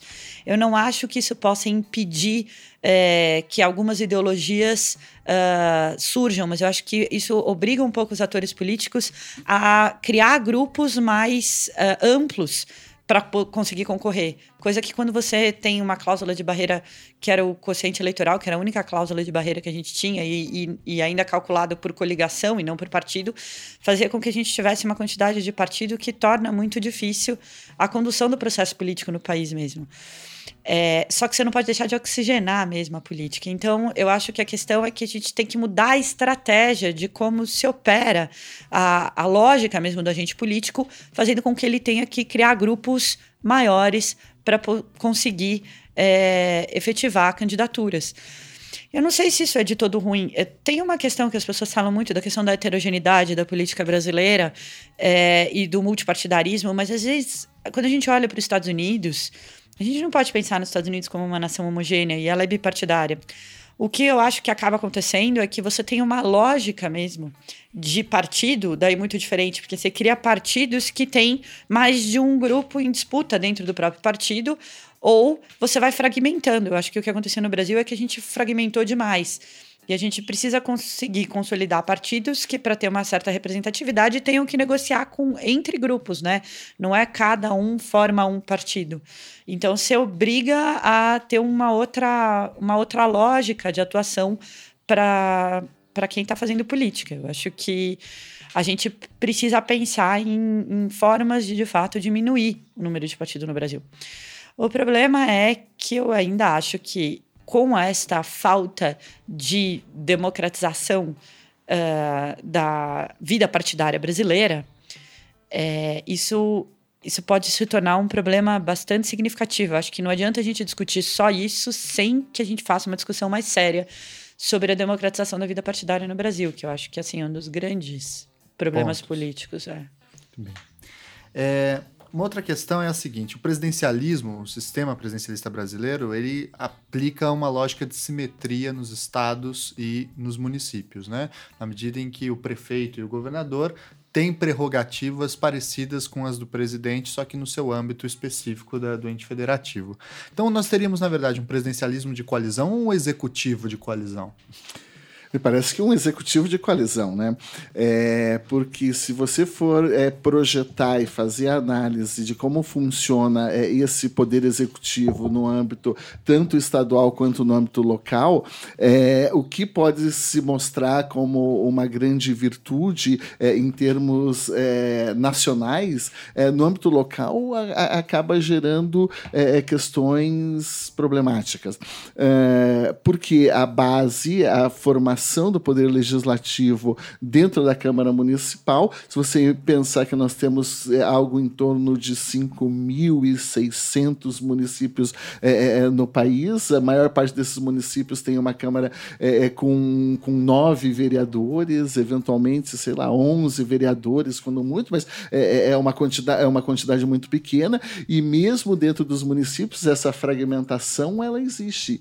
Então, a, a, o, o quando nós falamos no presidente da República, ele forma uma, a coalizão e você tem a mudança de um ou outro agente político importante de um partido para outro no universo de 513 deputados federais e 81 senadores, isso é um impacto. Agora, quando nós vamos para o plano municipal, é, é absurdamente comum a mudança que, é, com que. É, é extremamente comum que a mudança de um único vereador de partido por questões estritamente pessoais, não necessariamente políticas, ele já possibilite a falta de governabilidade. Não é sem razão que a quantidade de prefeitos que são caçados no Brasil é extremamente alta. Se você fizer um levantamento, se você não sabia disso não. É, é, é, é muito alta, é, porque a simples mudança de, é, é de um parlamentar que está na base e que vai para outro já é suficiente para gerar uma crise de governabilidade e já se abre o processo de, de é, responsabilização de acordo com a lei lá, com o decreto-lei 201 e tchau prefeito. É, e isso não não é, não é algo incomum. Isso não é algo incomum. É, tem um estudo, agora eu não lembro de cabeça é, é de quem, que apontava uma média de três perfeitos por estados em por estado em cada legislatura que são caçados que são caçados, dependendo do período, até mais do que isso. Então, é, é, o dimensionamento desse executivo de coalizão, né, digamos assim, é, no âmbito local, é, ele gera um, uma bomba, ele gera é, conflitos, porque a gente tem uma, a, a dimensão política local, principalmente quando nós falamos em municípios, né, ela é, é muito movida por eu, pelo aspecto passional, né? Eu particularmente que sou do interior, a, a, a, gente sabe como isso daí funciona. É, às vezes é um problema de uma rua que não passou na frente da fazenda ou que não passou na frente da farmácia do não sei quem, mas que absurdo não passou, então já não dou mais o apoio político, se vai e já já isso é suficiente para se derrubar um prefeito. Né? Porque daí alguém vai lá, muda de partido, pronto, tchau, prefeito, porque ele não fez, não, não, não, não, não calçou a, a rua que iria passar na farmácia. Esse exemplo é um exemplo real. Olha só. Uma outra pergunta, que é uma pergunta grande, é, é a seguinte: o presidencialismo de coalizão pode ser encarado como a causa, ou pelo menos a morada da corrupção no regime político brasileiro? Posso começar a tentar responder da seguinte maneira, depois a, a, a, pra, acho que a Violeta tem mais condições do, do que eu. Eu sei mas, que a pergunta não é simples. É, não, veja, é, o debate da corrupção é um debate extremamente complexo, mas a gente não deve necessariamente associar é, a questão da corrupção com o presidencialismo de coalizão. O próprio Sérgio Abranches, nesse novo livro que ele lançou agora recentemente, onde ele revisita o tema do presidencialismo de coalizão, ele começa falando: o problema da corrupção não decorre do presidencialismo de, de, de, coalizão, porque a corrupção ela antecede o sistema presidencialista. Né? Ela antecede o sistema presidencialista. Ela existia no período da monarquia, ela existia no período da colônia, é, então é, é, é algo que antecede e também é algo que transcende a própria questão do presidencialismo, porque a gente vai ter corrupção também nos sistemas, é, nos sistemas é, presidencialistas que não são de coalizão e nos sistemas é, parlamentaristas. A questão é que o presidencialismo de coalizão ele induz a formação de processos de negociação e o que acaba acontecendo é que muitas vezes as pessoas confundem negociação política com, entre aspas, politicagem com picaretagem, como se todo o processo de negociação política devesse ou necessariamente envolvesse algum tipo de venda, é, no sentido de, é, de dinheiro, de estou vendendo o meu voto e assim por diante.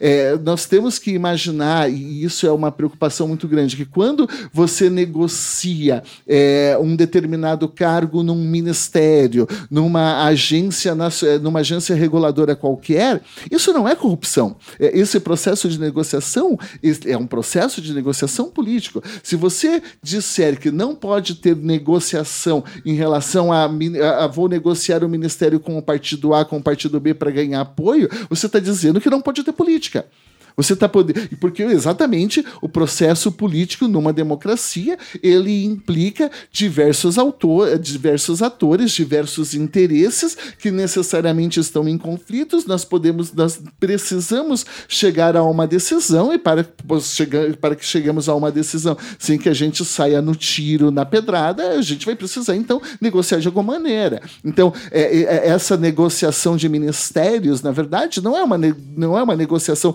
necessariamente necessariamente clientelista ou corrupta. Essa negociação de ministério é uma negociação de pauta, é uma negociação de agenda. Você está dando agenda para um Estado, para um partido político ou para um determinado grupo de interesse. Então a gente não pode criminalizar aqui o presidencialismo é o presidencialismo de coalizão. Mas é claro que também é, existem alguns aspectos vinculados à corrupção é, que é, a, a, alguns autores apontam ao presidencialismo de coalizão. Porque se a gente precisa negociar cargo, a gente precisa negociar ministério, a gente precisa negociar orçamento e depois a gente precisa negociar a própria execução do orçamento, chega um determinado momento que essa fragmentação política, essa fragmentação fragmentação partidária toda que nós, temos é, nós temos no Brasil é tão grande que é, não tem mais cargo suficiente, não tem mais orçamento suficiente para dar conta disso tudo. Então isso acaba induzindo, existem leituras nesse sentido, a formação de mensalão, cuecão e esses esquemas de corrupção todos. Mas é, não que eles existem por causa do presidencialismo de coalizão, porque eles existem fora também do sistema de coalizão, eles existem é, é, é, de qualquer modo. Mas a, a, culpa não é do, a culpa não é do presidencialismo nem do presidencialismo de coalizão. A gente tem escândalos de corrupção na Alemanha, a gente tem escândalos de corrupção nos Estados Unidos e ninguém fala: ah, meu Deus, o primeiro-ministro, ah, meu Deus, o gabinete, tem alguém lá que está que, que, que, que tá participando de esquema de corrupção com empreiteiro, coisa que o vale. Ninguém fora do Brasil vai falar assim: vamos mudar o nosso sistema de governo. É, porque a culpa não é do sistema de governo das pessoas. Perfeitamente. Claro que tem a ver também, né? Não, não vamos simplificar, claro. mas não facilita dá... ou não, né? Mas não, não pode colocar a culpa é, da, da, da, formação de coalizão na política, no sistema de governo. Né? É, eu, eu concordo, assim, em gênero, número e grau com essa análise que você fez de que a gente não pode confundir fazer política com corrupção, que no Brasil muitas vezes é colocado como se fosse uma coisa só. É, o deputado que está lutando para levar uh, alguma coisa para a região em que ele foi eleito e está negociando, eu voto aqui, você me ajuda a aprovar esse projeto, eu te ajudo a votar aquele, tudo isso eu acho que faz parte do jogo democrático e é bem importante que se diga isso. Mas em relação à corrupção, eu também entendo a ver que o problema é mais amplo do que o presidencialismo de coalizão. Até porque uma das coisas que eu acho bastante problemática da interpretação que a gente faz sobre corrupção no Brasil Bom, a gente tem um problema muito sério que é a corrupção no Brasil. A gente tem um problema gravíssimo de corrupção no Brasil. E um dos problemas mais difíceis da gente resolver. Só que as pessoas tendem a ver a corrupção como tendo origem única e exclusivamente no sistema político. E eu acho que essa é um, uma das grandes falhas nossas para conseguir resolver de fato o problema da corrupção. Porque o problema da corrupção ela é mais ampla, isso inclui a sociedade civil, inclui Uh, não todas, evidentemente, mas empresas, inclui ONGs, inclui pessoas que fazem parte da sociedade civil e que tão, fazem parte de um, de um sistema corrompível, inclui pessoas. É, a gente tem uma cultura de corrupção que vai muito além do sistema político, do se eu te pagar um cafezinho, não dá para resolver isso de outro jeito e coisas do tipo. Então, eu acho que isso é uma questão social muito mais complexa. Só que todo como toda boa questão social complexa, quando você tenta criar uma explicação e uma solução simples, o resultado é que você não consegue resolver o problema. Sobretudo, por exemplo, também, como tem sido feito, querer associar o problema da corrupção ao PT ou apenas um partido político, como se tirando esse partido do poder a gente pudesse resolver o problema da corrupção do Brasil, que é uma uma análise muito ingênua do que é o problema da corrupção, mas eu vou falar uma coisa específica que eu acho bastante importante de ser dita e que é pouco dita, sobretudo no mundo jurídico, é que a gente tem que pensar o judiciário como agente da corrupção também. Eu não acho que a gente pode resumir o problema da corrupção no Brasil ao legislativo, executivo e aos políticos, como se pretende fazer, e colocar o judiciário nessa posição como aquele poder que não tem nada a ver com isso. Então, eu acho que o Poder Judiciário brasileiro precisa começar a admitir o seu papel nos problemas políticos brasileiros uh, e nos problemas também como se julga. É muito comum se julgar de maneiras diferentes casos iguais no Brasil, por exemplo, que é uma coisa extremamente complicada e que facilita muito a arbitrariedade e corrupção também. E, e, e tem problemas, inclusive, para a economia, porque é, você precisa fazer cálculos estratégicos de investimento que inclui ações judiciais e que num país que você não sabe exatamente nunca o que, que vai acontecer. E tem uma série de problemas que eu acho que o sistema de justiça também precisa começar a olhar para dentro de si, ver como ele pode, é, de fato, é, ajudar de verdade a pensar essas questões de corrupção. Então, é, e fora que tem uma certa corrupção lícita também, que é uma coisa extremamente complicada no sentido de salários acima de teto constitucional, por exemplo, que acaba criando um mecanismo legal para fazer uma coisa que é inconstitucional e, e, e, essas coisas vão acontecendo. Auxílios de tudo quanto é tipo. Auxílios de tudo quanto é tipo, exatamente todas essas coisas. Então eu acho que o sistema, o problema da corrupção é um problema muito mais amplo que precisa ser discutido de forma muito mais aprofundada para pensar esses mecanismos de gargalo do que simplesmente colocar tudo na relação entre executivo e legislativo.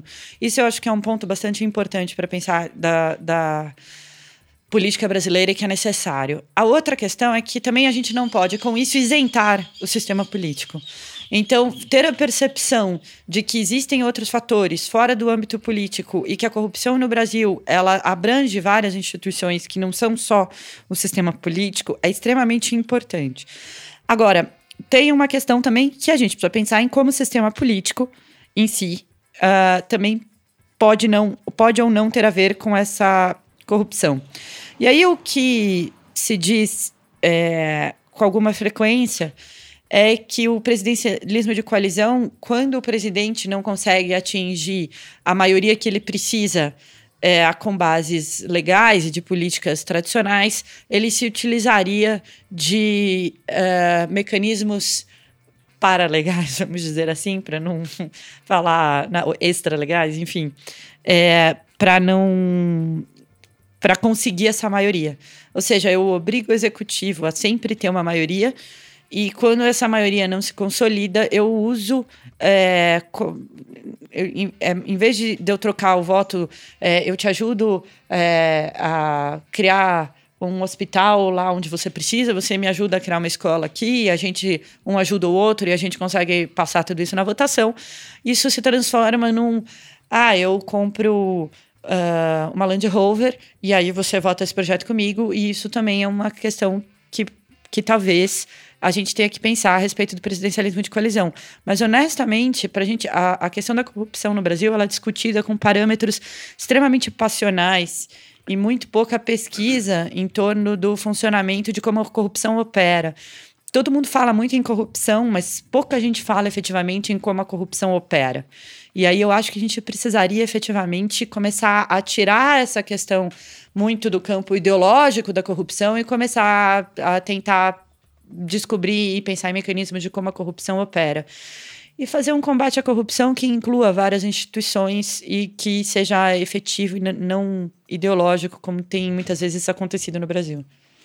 Eu gostaria de fazer um registro nessa questão aqui da corrupção, é, que é, é um tema que me chama atenção. É, é, quando nós estamos tratando de corrupção, precisa de um cuidado muito grande, muito grande, porque uma coisa é a corrupção, que nós não gostamos, que nós somos com consciência de que se trata de algo extremamente nocivo para a democracia nós temos plena consciência, vamos, é, é esse discurso está sendo hoje usado muito pela direita, nós temos plena consciência de que corrupção mata. Né? Quando você desvia dinheiro de hospital, quando você desvia dinheiro é, é, é de, que poderiam ser aplicados em obras públicas, em, melhoria, em melhoria, assim por diante. Isso é uma coisa.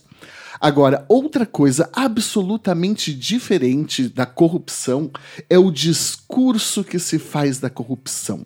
É, o discurso que se faz da corrupção, e acho que aqui estou é, é deixando a, a, bola que cai na área para o Tiago dar uma aula para gente. Né? Hum, coitado. o, é, é, o discurso que se faz da, sobre a corrupção ele é, extrem, ele é extremamente perigoso e sempre foi extremamente perigoso na perspectiva histórica é, a gente tem que perceber, quando a gente vê o ato, é, é por exemplo, o preâmbulo da Constituição de 1937, está lá o Getúlio Vargas expressamente falando que ele quer combater os comunistas, ele quer combater a corrupção. Quando a gente vê a ascensão do nazismo, a ascensão do nazismo, lá de todo o discurso é contra a corrupção. Quando nós vemos aqui o AI1, quando nós vemos o, o preâmbulo do AI5, nós vemos ali mais uma vez o problema da crise fiscal e a corrupção e a bandalheira da corrupção no país. Então, o discurso que se faz da corrupção, e quando a gente vê novamente os movimentos de 2013 é, é, no Brasil, o gigante acordou, aquela conversa toda,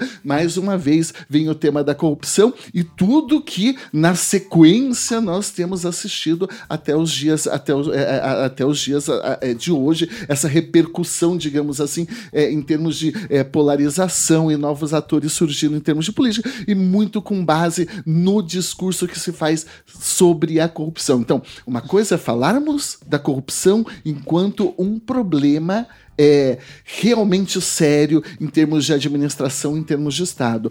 Outra coisa é o uso que se faz do termo e do tema corrupção, que muitas vezes ele se presta tanto para a direita quanto outras vezes para a esquerda, né? Vamos deixar isso, é, é, isso muito claro, porque é, é, se, se, nós formos ver a análise do, é, do, do Gessé, é, por exemplo, ele diz como muitas vezes você se utiliza do discurso da corrupção e da crítica ao Estado para deslegitimar o Estado a atuação pública e legitimar todo um processo de privatização, de é, é, é, é, implementação de políticas neoliberais, porque afinal de contas o Estado é mau, o Estado é corrupto, o Estado não funciona direito, então vamos passar para a iniciativa privada, que é virtuosa. Isso é um discurso muito da direita. Mas também quem construiu esse discurso de deslegitimação, porque nós somos patrimonialistas, subjetivistas e cordiais, né?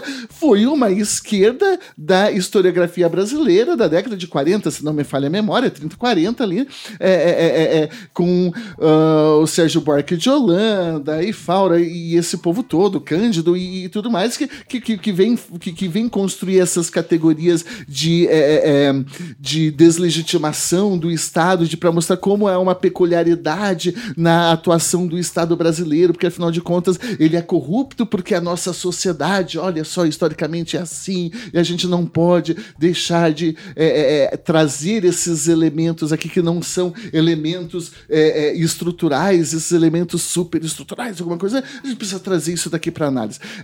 então, o discurso da corrupção é bem Sim. diferente, a gente tem que distinguir isso daqui, né, é, não, Se você olhar a munição do discurso da corrupção é muito utilizado em momentos de ruptura institucional. Para o bem ou para o mal, sem avaliação de se a ruptura foi positiva ou negativa, né?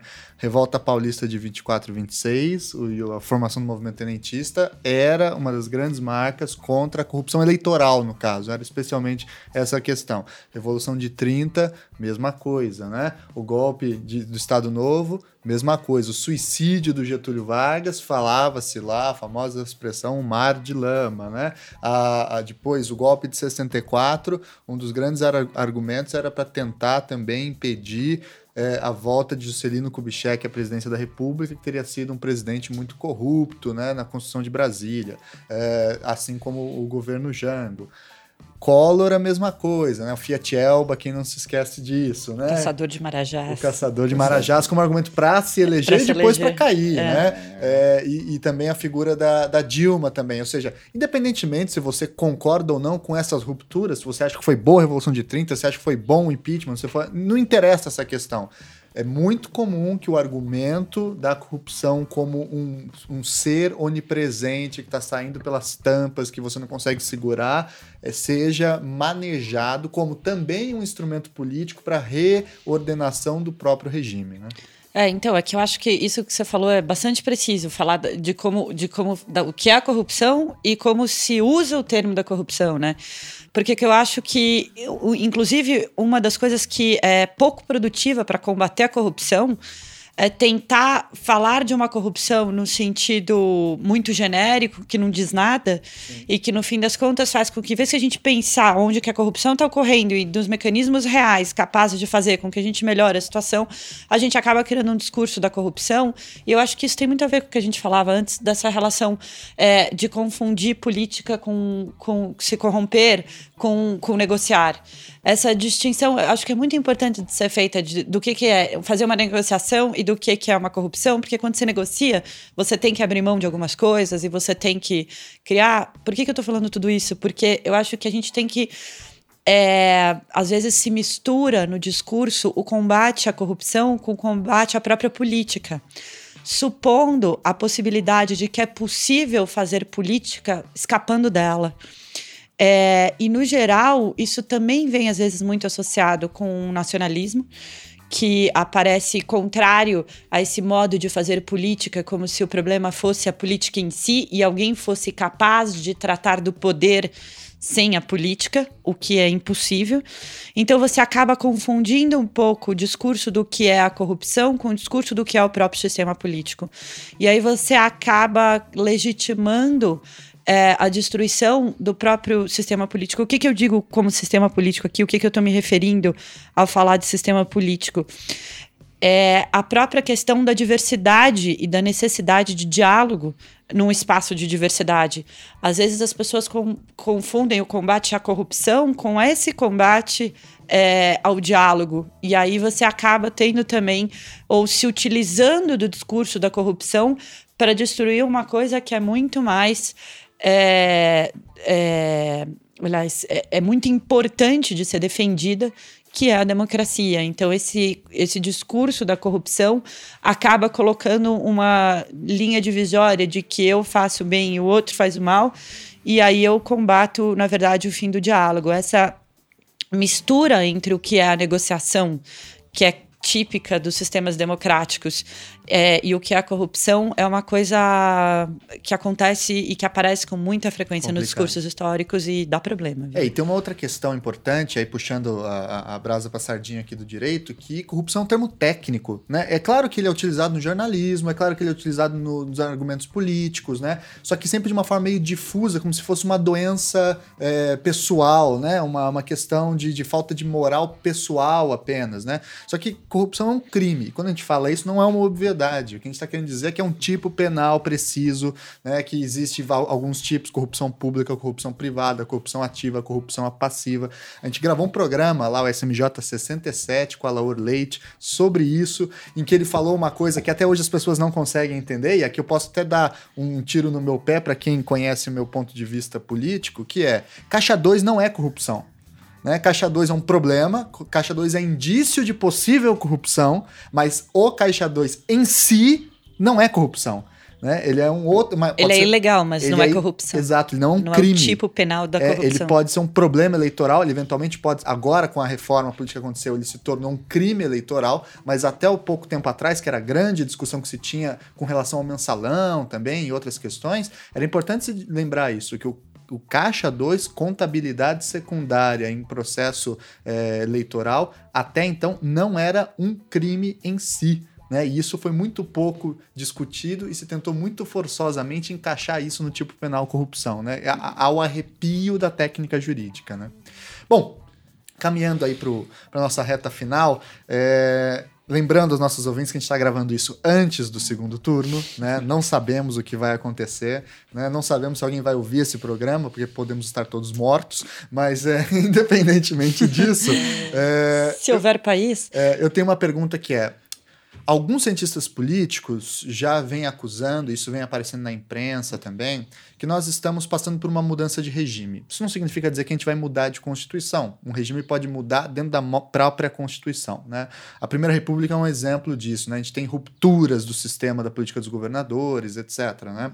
E aí a questão que eu tenho é a seguinte: estamos, vocês acham que estamos passando por uma mudança de regime? O jogo pode mudar? Ou vocês acham que a política, como está estabelecida no Brasil, é forte o suficiente para arrastar para o centro dela, seja quem for o salvador da pátria que se afirma? Afirma como tal.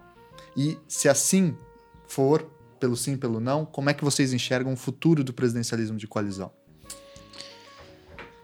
Bom, é, vamos lá. É, quando a gente fala em mudança de regime, em mudança de regime, em mudança de sistema, é, a gente pode interpretar aqui a pergunta de duas formas, né, Tiago? Em primeiro lugar, é, o nosso presidencialismo de coalizão, é, isso é algo que muitos já apontam, ele funciona de, uma, de um modo muito parecido com o parlamentarismo, né? Acho que eu já tinha é, comentado isso antes do início da nossa gravação, é, principalmente porque é, com o julgamento do impeachment de Dilma Rousseff, é, o Supremo Tribunal Federal, quando fala nós não vamos julgar o mérito, é, o é, julgamento, o processo de impeachment acaba funcionando como um voto de desconfiança. É, a grande questão é que, na perspectiva institucional, isso não é bom.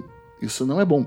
É, nós precisamos encontrar um cano de escape é, para a solução de crises no âmbito do nosso presidencialismo, que não seja é, algo que eu tenha chamado de um uso alternativo do impeachment. Né? É, o impeachment ele serve para crimes de responsabilidade. É, às vezes sem crime de responsabilidade, ou às vezes, entre aspas, a vez, né, é, é, o impeachment é utilizado é, para retirar um presidente da República que não cometeu propriamente um crime de responsabilidade, pelo menos na minha, pelo menos é, na minha interpretação. Então o sistema e já para limpar a sua barra pode ser às vezes, né? Porque no caso lá da, da, da Segunda República, quando tiram um café filho, foi sem crime de responsabilidade também. também foi para não deixar o cara assumir mesmo, né? É. E, e há quem possa discutir eventualmente o crime de responsabilidade no entorno do Collor, né? Mas aí é uma segunda questão.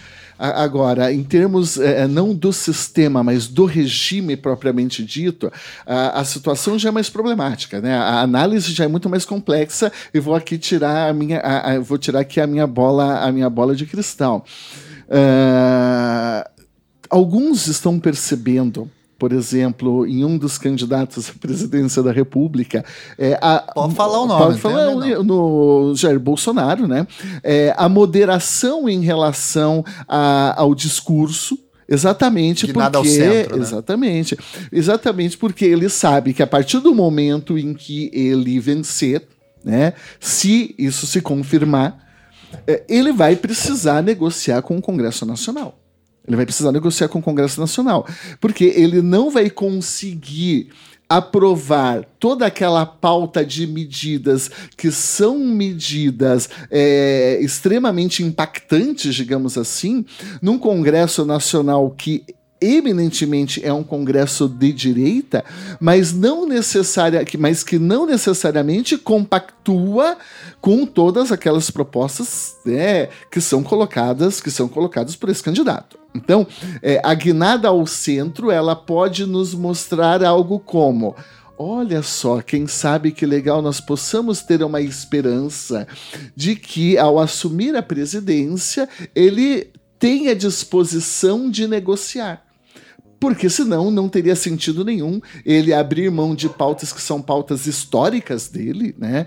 É, que são discursos históricos dele, para relativizar se ele, não, se, se, ele não estivesse disposto a negociar. Então, isso pode ser um indício, poxa vida, de que algo é, não tão terrível venha pela frente.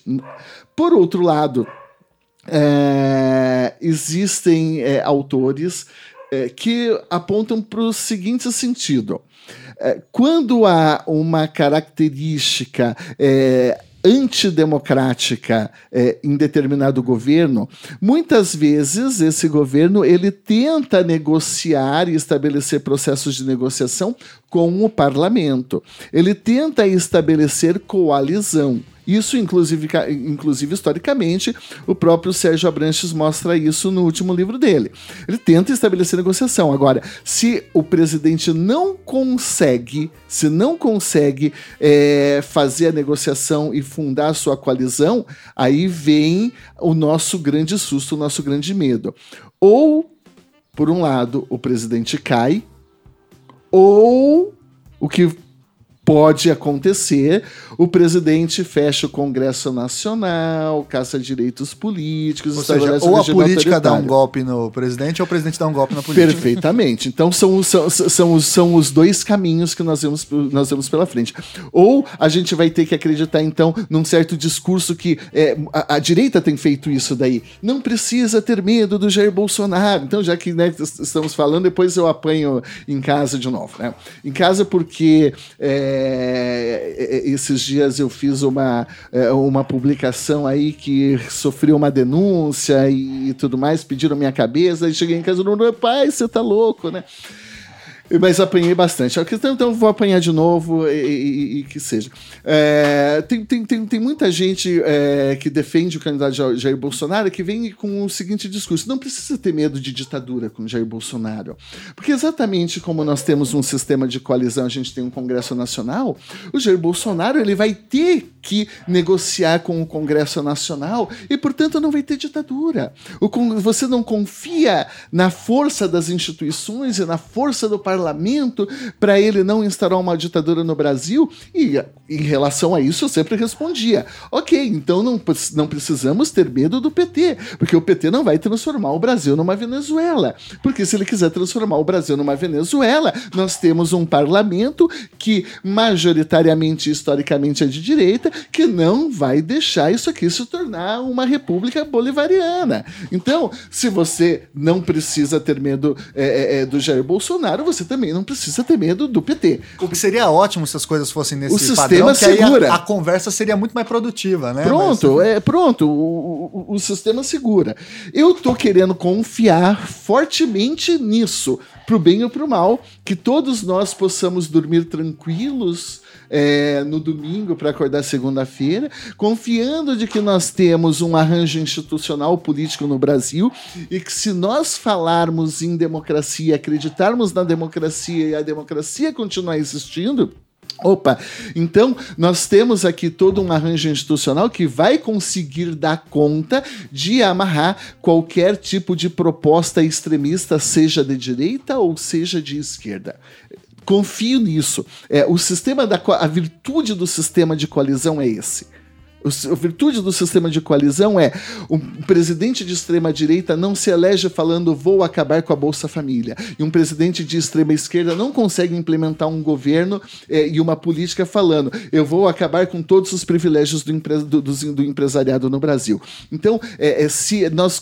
se nesse ponto aqui, em relação ao nosso tema, nós falarmos o presidencialismo de coalizão tem uma virtude, ele vai ter a virtude de é, segurar propostas extremistas de direita, e para isso, então, a gente vai ter que confiar em quem nós sempre desconfiamos o parlamento.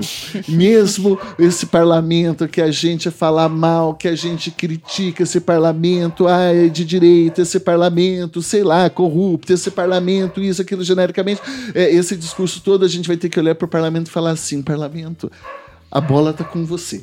Agora, claro, se tiver ruptura institucional também, aí o tanque é na rua. E... É. Mas já tem gente que diz que é, nem mesmo dentro do exército há algo pacífico em relação Sim. a um apoio, etc. É, o que me quebra um pouco, a, o que me faz não ter tanta confiança assim no parlamento, é, nesse caso, são dois aspectos. Primeiro, que esse candidato específico que você está falando, primeiro, preciso deixar claro, eu não morro de amores pelo outro candidato também não, tá? É, não sou um petista, é, porque hoje em dia é assim, né? Comunista. Se, é, hoje em dia é assim, se você não vota no cara, você é um esquerdopata doente mental que quer implantar a Venezuela no Brasil. O mundo é um pouquinho mais difícil que isso daí, né? Mas tudo bem.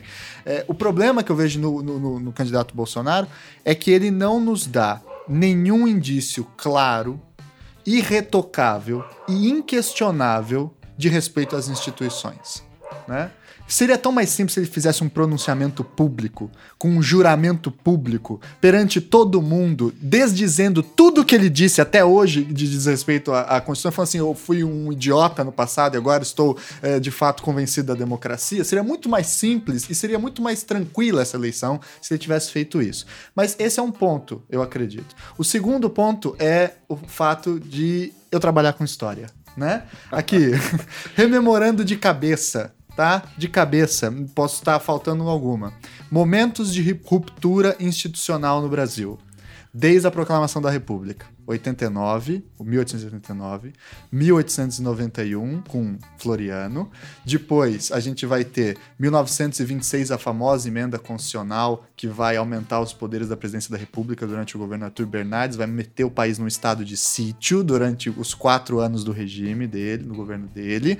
Depois em 30, depois em 32 a gente tem a Revolução Constitucionalista, em 35 a gente tem a intentona comunista que já instaura um estado de exceção velado no Brasil, porque prende um monte de gente e põe o Partido Comunista na ilegalidade. 37 a gente tem o Estado Novo. É, depois a gente vai ter a abertura em 46, que foi uma deposição, que é democrática, mas também foi uma ruptura institucional. Depois a gente vai ter a morte do Getúlio em 54. Em 55 vão tentar impedir a, a, a, assumir o JK assumir a, presi a, presidência. Depois em 61 vão tentar impedir o João Goulart assumir a presidência. Antes o Jânio Quadros faz uma ruptura institucional renunciando. 64 64 tem um golpe, 68 tem um golpe dentro do golpe, depois a gente vai ter a volta da, da democracia é, e vamos ter uma série de rupturas institucionais, por exemplo, a eleição indireta, o Sarney assumir, que, claro, não estou falando que todas são com tanque na rua, mas demonstram ruptura institucional. Depois a gente tem o Collor, depois a gente tem a Dilma, né? E agora a gente não sabe o que a gente tem. Ou seja, é possível se dizer, sem grande risco, que a regra na história brasileira é a ruptura e não a continuidade. É isso que me dá receio. A regra é a ruptura. Mas eu vou colocar uma continuidade no meio de tanta ruptura. Me acalma. Em tanto tempo o parlamento só fechou de, no Estado Novo, né? É, no AI-5, né? Tem uma. Sim, mas por seis meses, né? É tem uma característica que é muito louca do, do, da política brasileira, que o parlamento tem uma coisa de condução da política nacional de uma forma relativamente forte. É estranho isso, porque a gente tem um, um executivo muito forte e um parlamento que funciona, mas não funciona efetivamente conseguindo segurar as rupturas institucionais. Então é uma mistura difícil de entender também Sim. essa questão do Brasil, porque ele estava falando, quem sabe o parlamento segura, você está falando vai ter rompimento, eu estou só tentando juntar é, o que vocês dois estão falando e falar assim, ó, tem parlamento Desligamento e ruptura. Pode ser que seja assim. Eu não tô falando que vai ter ruptura, né? Só tô falando que a história nos obriga a olhar para esse lado. Então, quem sabe não vem uma ruptura parlamentar. Quero, ac quero acreditar que não tenhamos ruptura. Eu não gosto nunca de falar em público, em entrevista, em aula, é, terminando de forma pessimista, porque depois é, se desencadeia uma série de suicídios e eu vou me sentir culpado. Então, eu. então, eu particular... Corpus preventivo. É, né, habeas corpus como preventivo. Vai dar. Não importa o que acontecer, vamos acreditar no parlamento, vamos cobrar do parlamento, vamos. É, ou vamos aprender a nos. A, a, a, reaprender a nos adaptar. É, eu sou mais velho aqui dessa turma e eu vivi no período da ditadura militar. É, passei minha infância e minha adolescência no período da ditadura militar. Então a gente vai começar é, é, é a fazer novamente oposição através de poesia, música, quadro, artes. Então a gente vai ter que reaprender esse processo todo, quem sabe, mas a vida continua.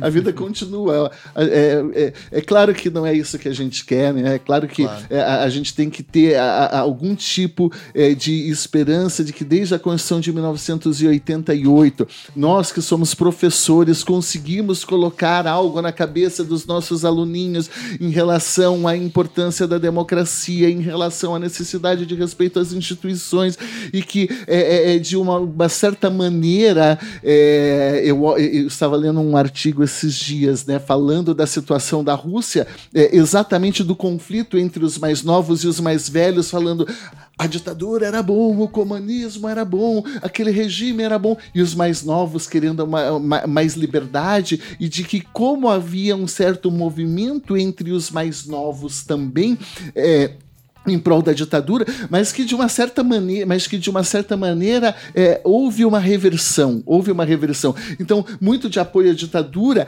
tem algo a ver também com um aspecto geracional, com um aspecto geracional. Tipo, você não ouve o mais novo, ai que saudade da ditadura, a economia era boa, maravilhosa. Esses mais jovens aqui, é, que são os nossos alunos que cresceram num contexto de democracia e que tem alguns que infelizmente é, defendem a ditadura ditadura, né? Tem alguns que infelizmente defendem a ditadura, mas a maioria deles viveram não só é, dentro de um contexto político e cultural em que eles puderam se manifestar, eles puderam se assumir em termos de sexualidade, em termos de cultura, em termos de música, que no final das contas essa vivência é, e no final das contas tudo isso que nós ensinamos, a hora que a coisa é, é, é ficar complicada, é, eu tenho a esperança de que essa geração ela saia para a rua, eu tenho a esperança de que é, eles saibam fazer a oposição, que eles saibam é, fazer o movimento de, de resistência. A minha esperança é muito grande na nova geração e, no, e naquilo que nós ensinamos para os nossos alunos. Esse é o nosso papel de professor. Viva os professores! e aí, Vi? E aí que eu, ele tinha que ter falado depois, porque aí a pessimista ficou pro final, era mais legal a se a pessimista conta uma tiver... piada no final e tá tudo tranquilo. É, eu acho que tem duas coisas importantes. É, a primeira é que eu, eu não sei se eu acredito tanto que o Bolsonaro tenha feito de fato uma guinada ao centro.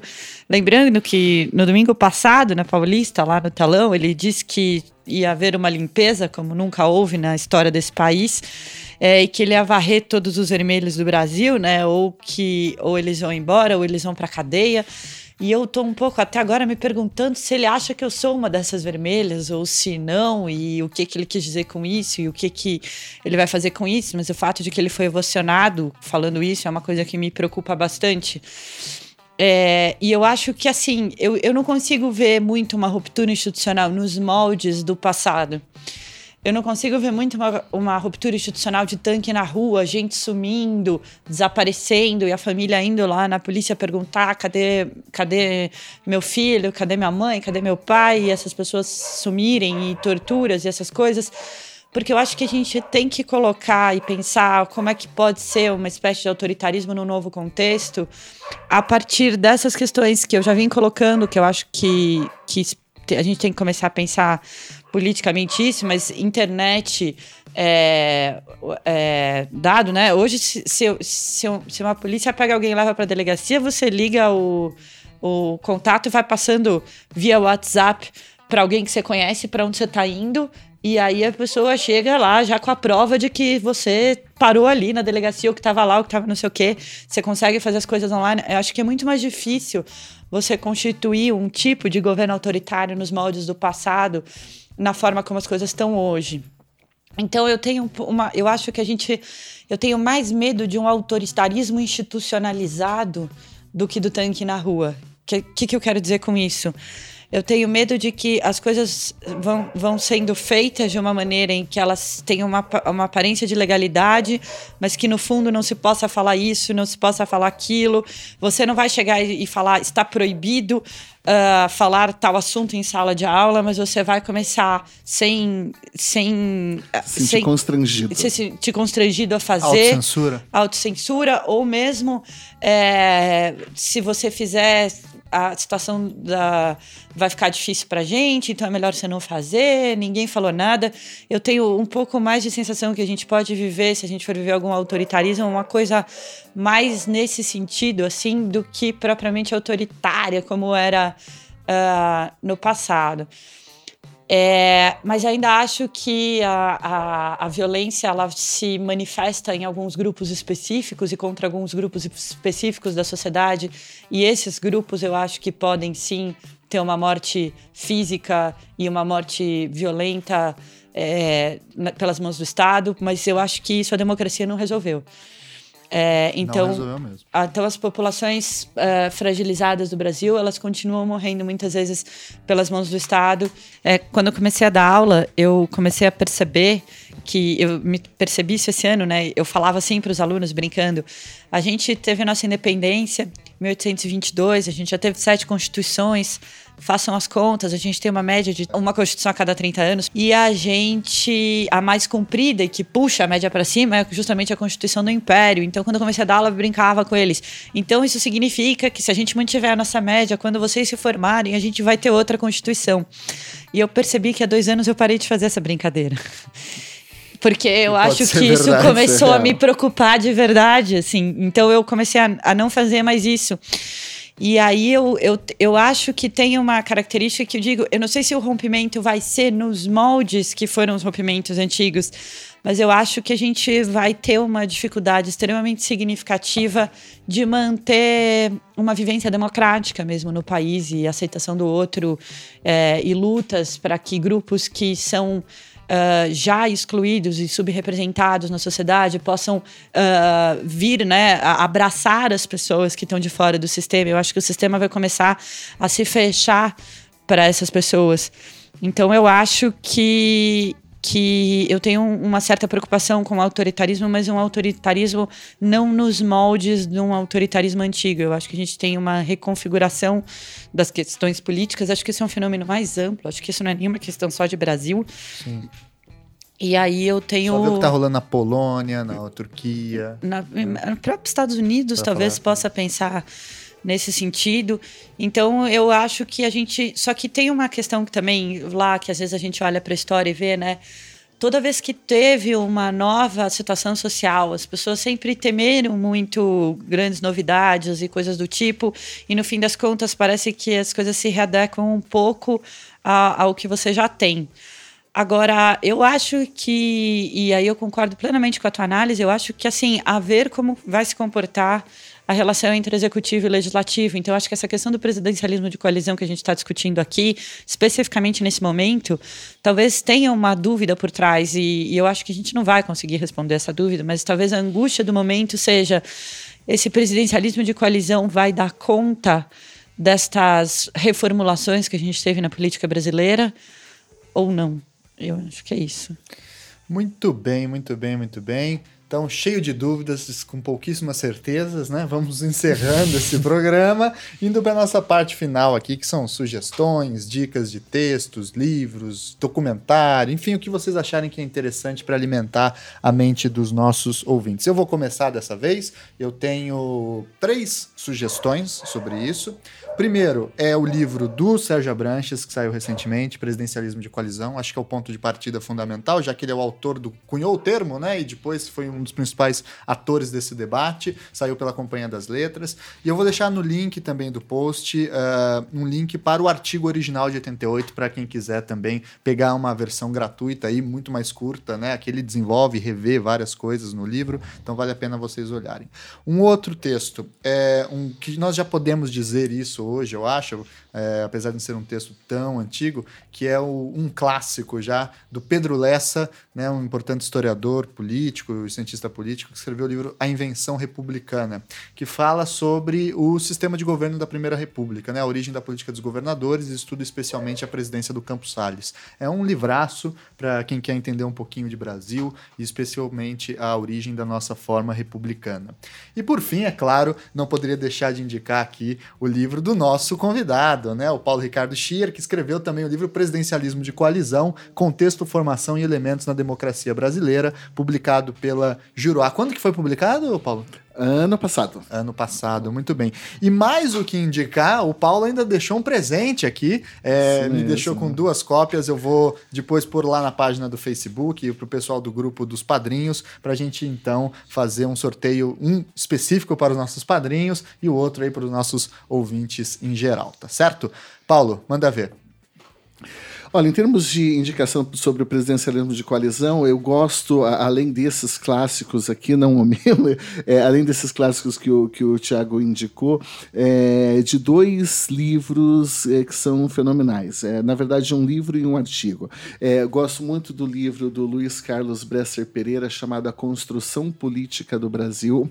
Nesse livro, o Bresser Pereira ele faz a análise do processo de construção política do Brasil a partir da das diversas coalizões que se formaram historicamente é, no governo Vargas, no processo de transição da ditadura militar, Fernando Henrique Cardoso, coalizão Lula, é, e, e, como, de que maneira essas coalizões afetaram determinadas esferas de governo e também esferas é, da economia, com maior intensidade, às vezes é, os, a, o setor da indústria, outras vezes o setor agrário e assim por diante. Então, esse livro do Bresser Pereira é muito legal até para entender como as coalizões elas podem funcionar muito bem tanto para o bem quanto para o mal, é, e como muitas vezes as coalizões não funcionam. O Bresser Pereira ele mostra né, como é, a coalizão para o processo de transição conseguiu garantir a transição do regime militar para a democracia, mas um dos objetivos da coalizão também era diminuir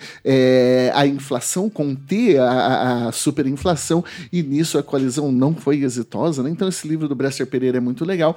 E um artigo é, fenomenal chamado Comportamento Estratégico em Presidencialismo de Coalizão, do Carlos Pereira e Bernardo Miller. Vocês as conseguem acessar facilmente é, pela internet. Deixar aí, link no post, pessoal. De, deixar, pode deixar o link. É, é, é, não é um texto de difícil leitura, que ele mostra como a dinâmica do presidencialismo de coalizão é, funciona e depende da gestão orçamentária. Então é muito legal esse texto, é um texto muito importante para entender o funcionamento do presidencialismo de coalizão.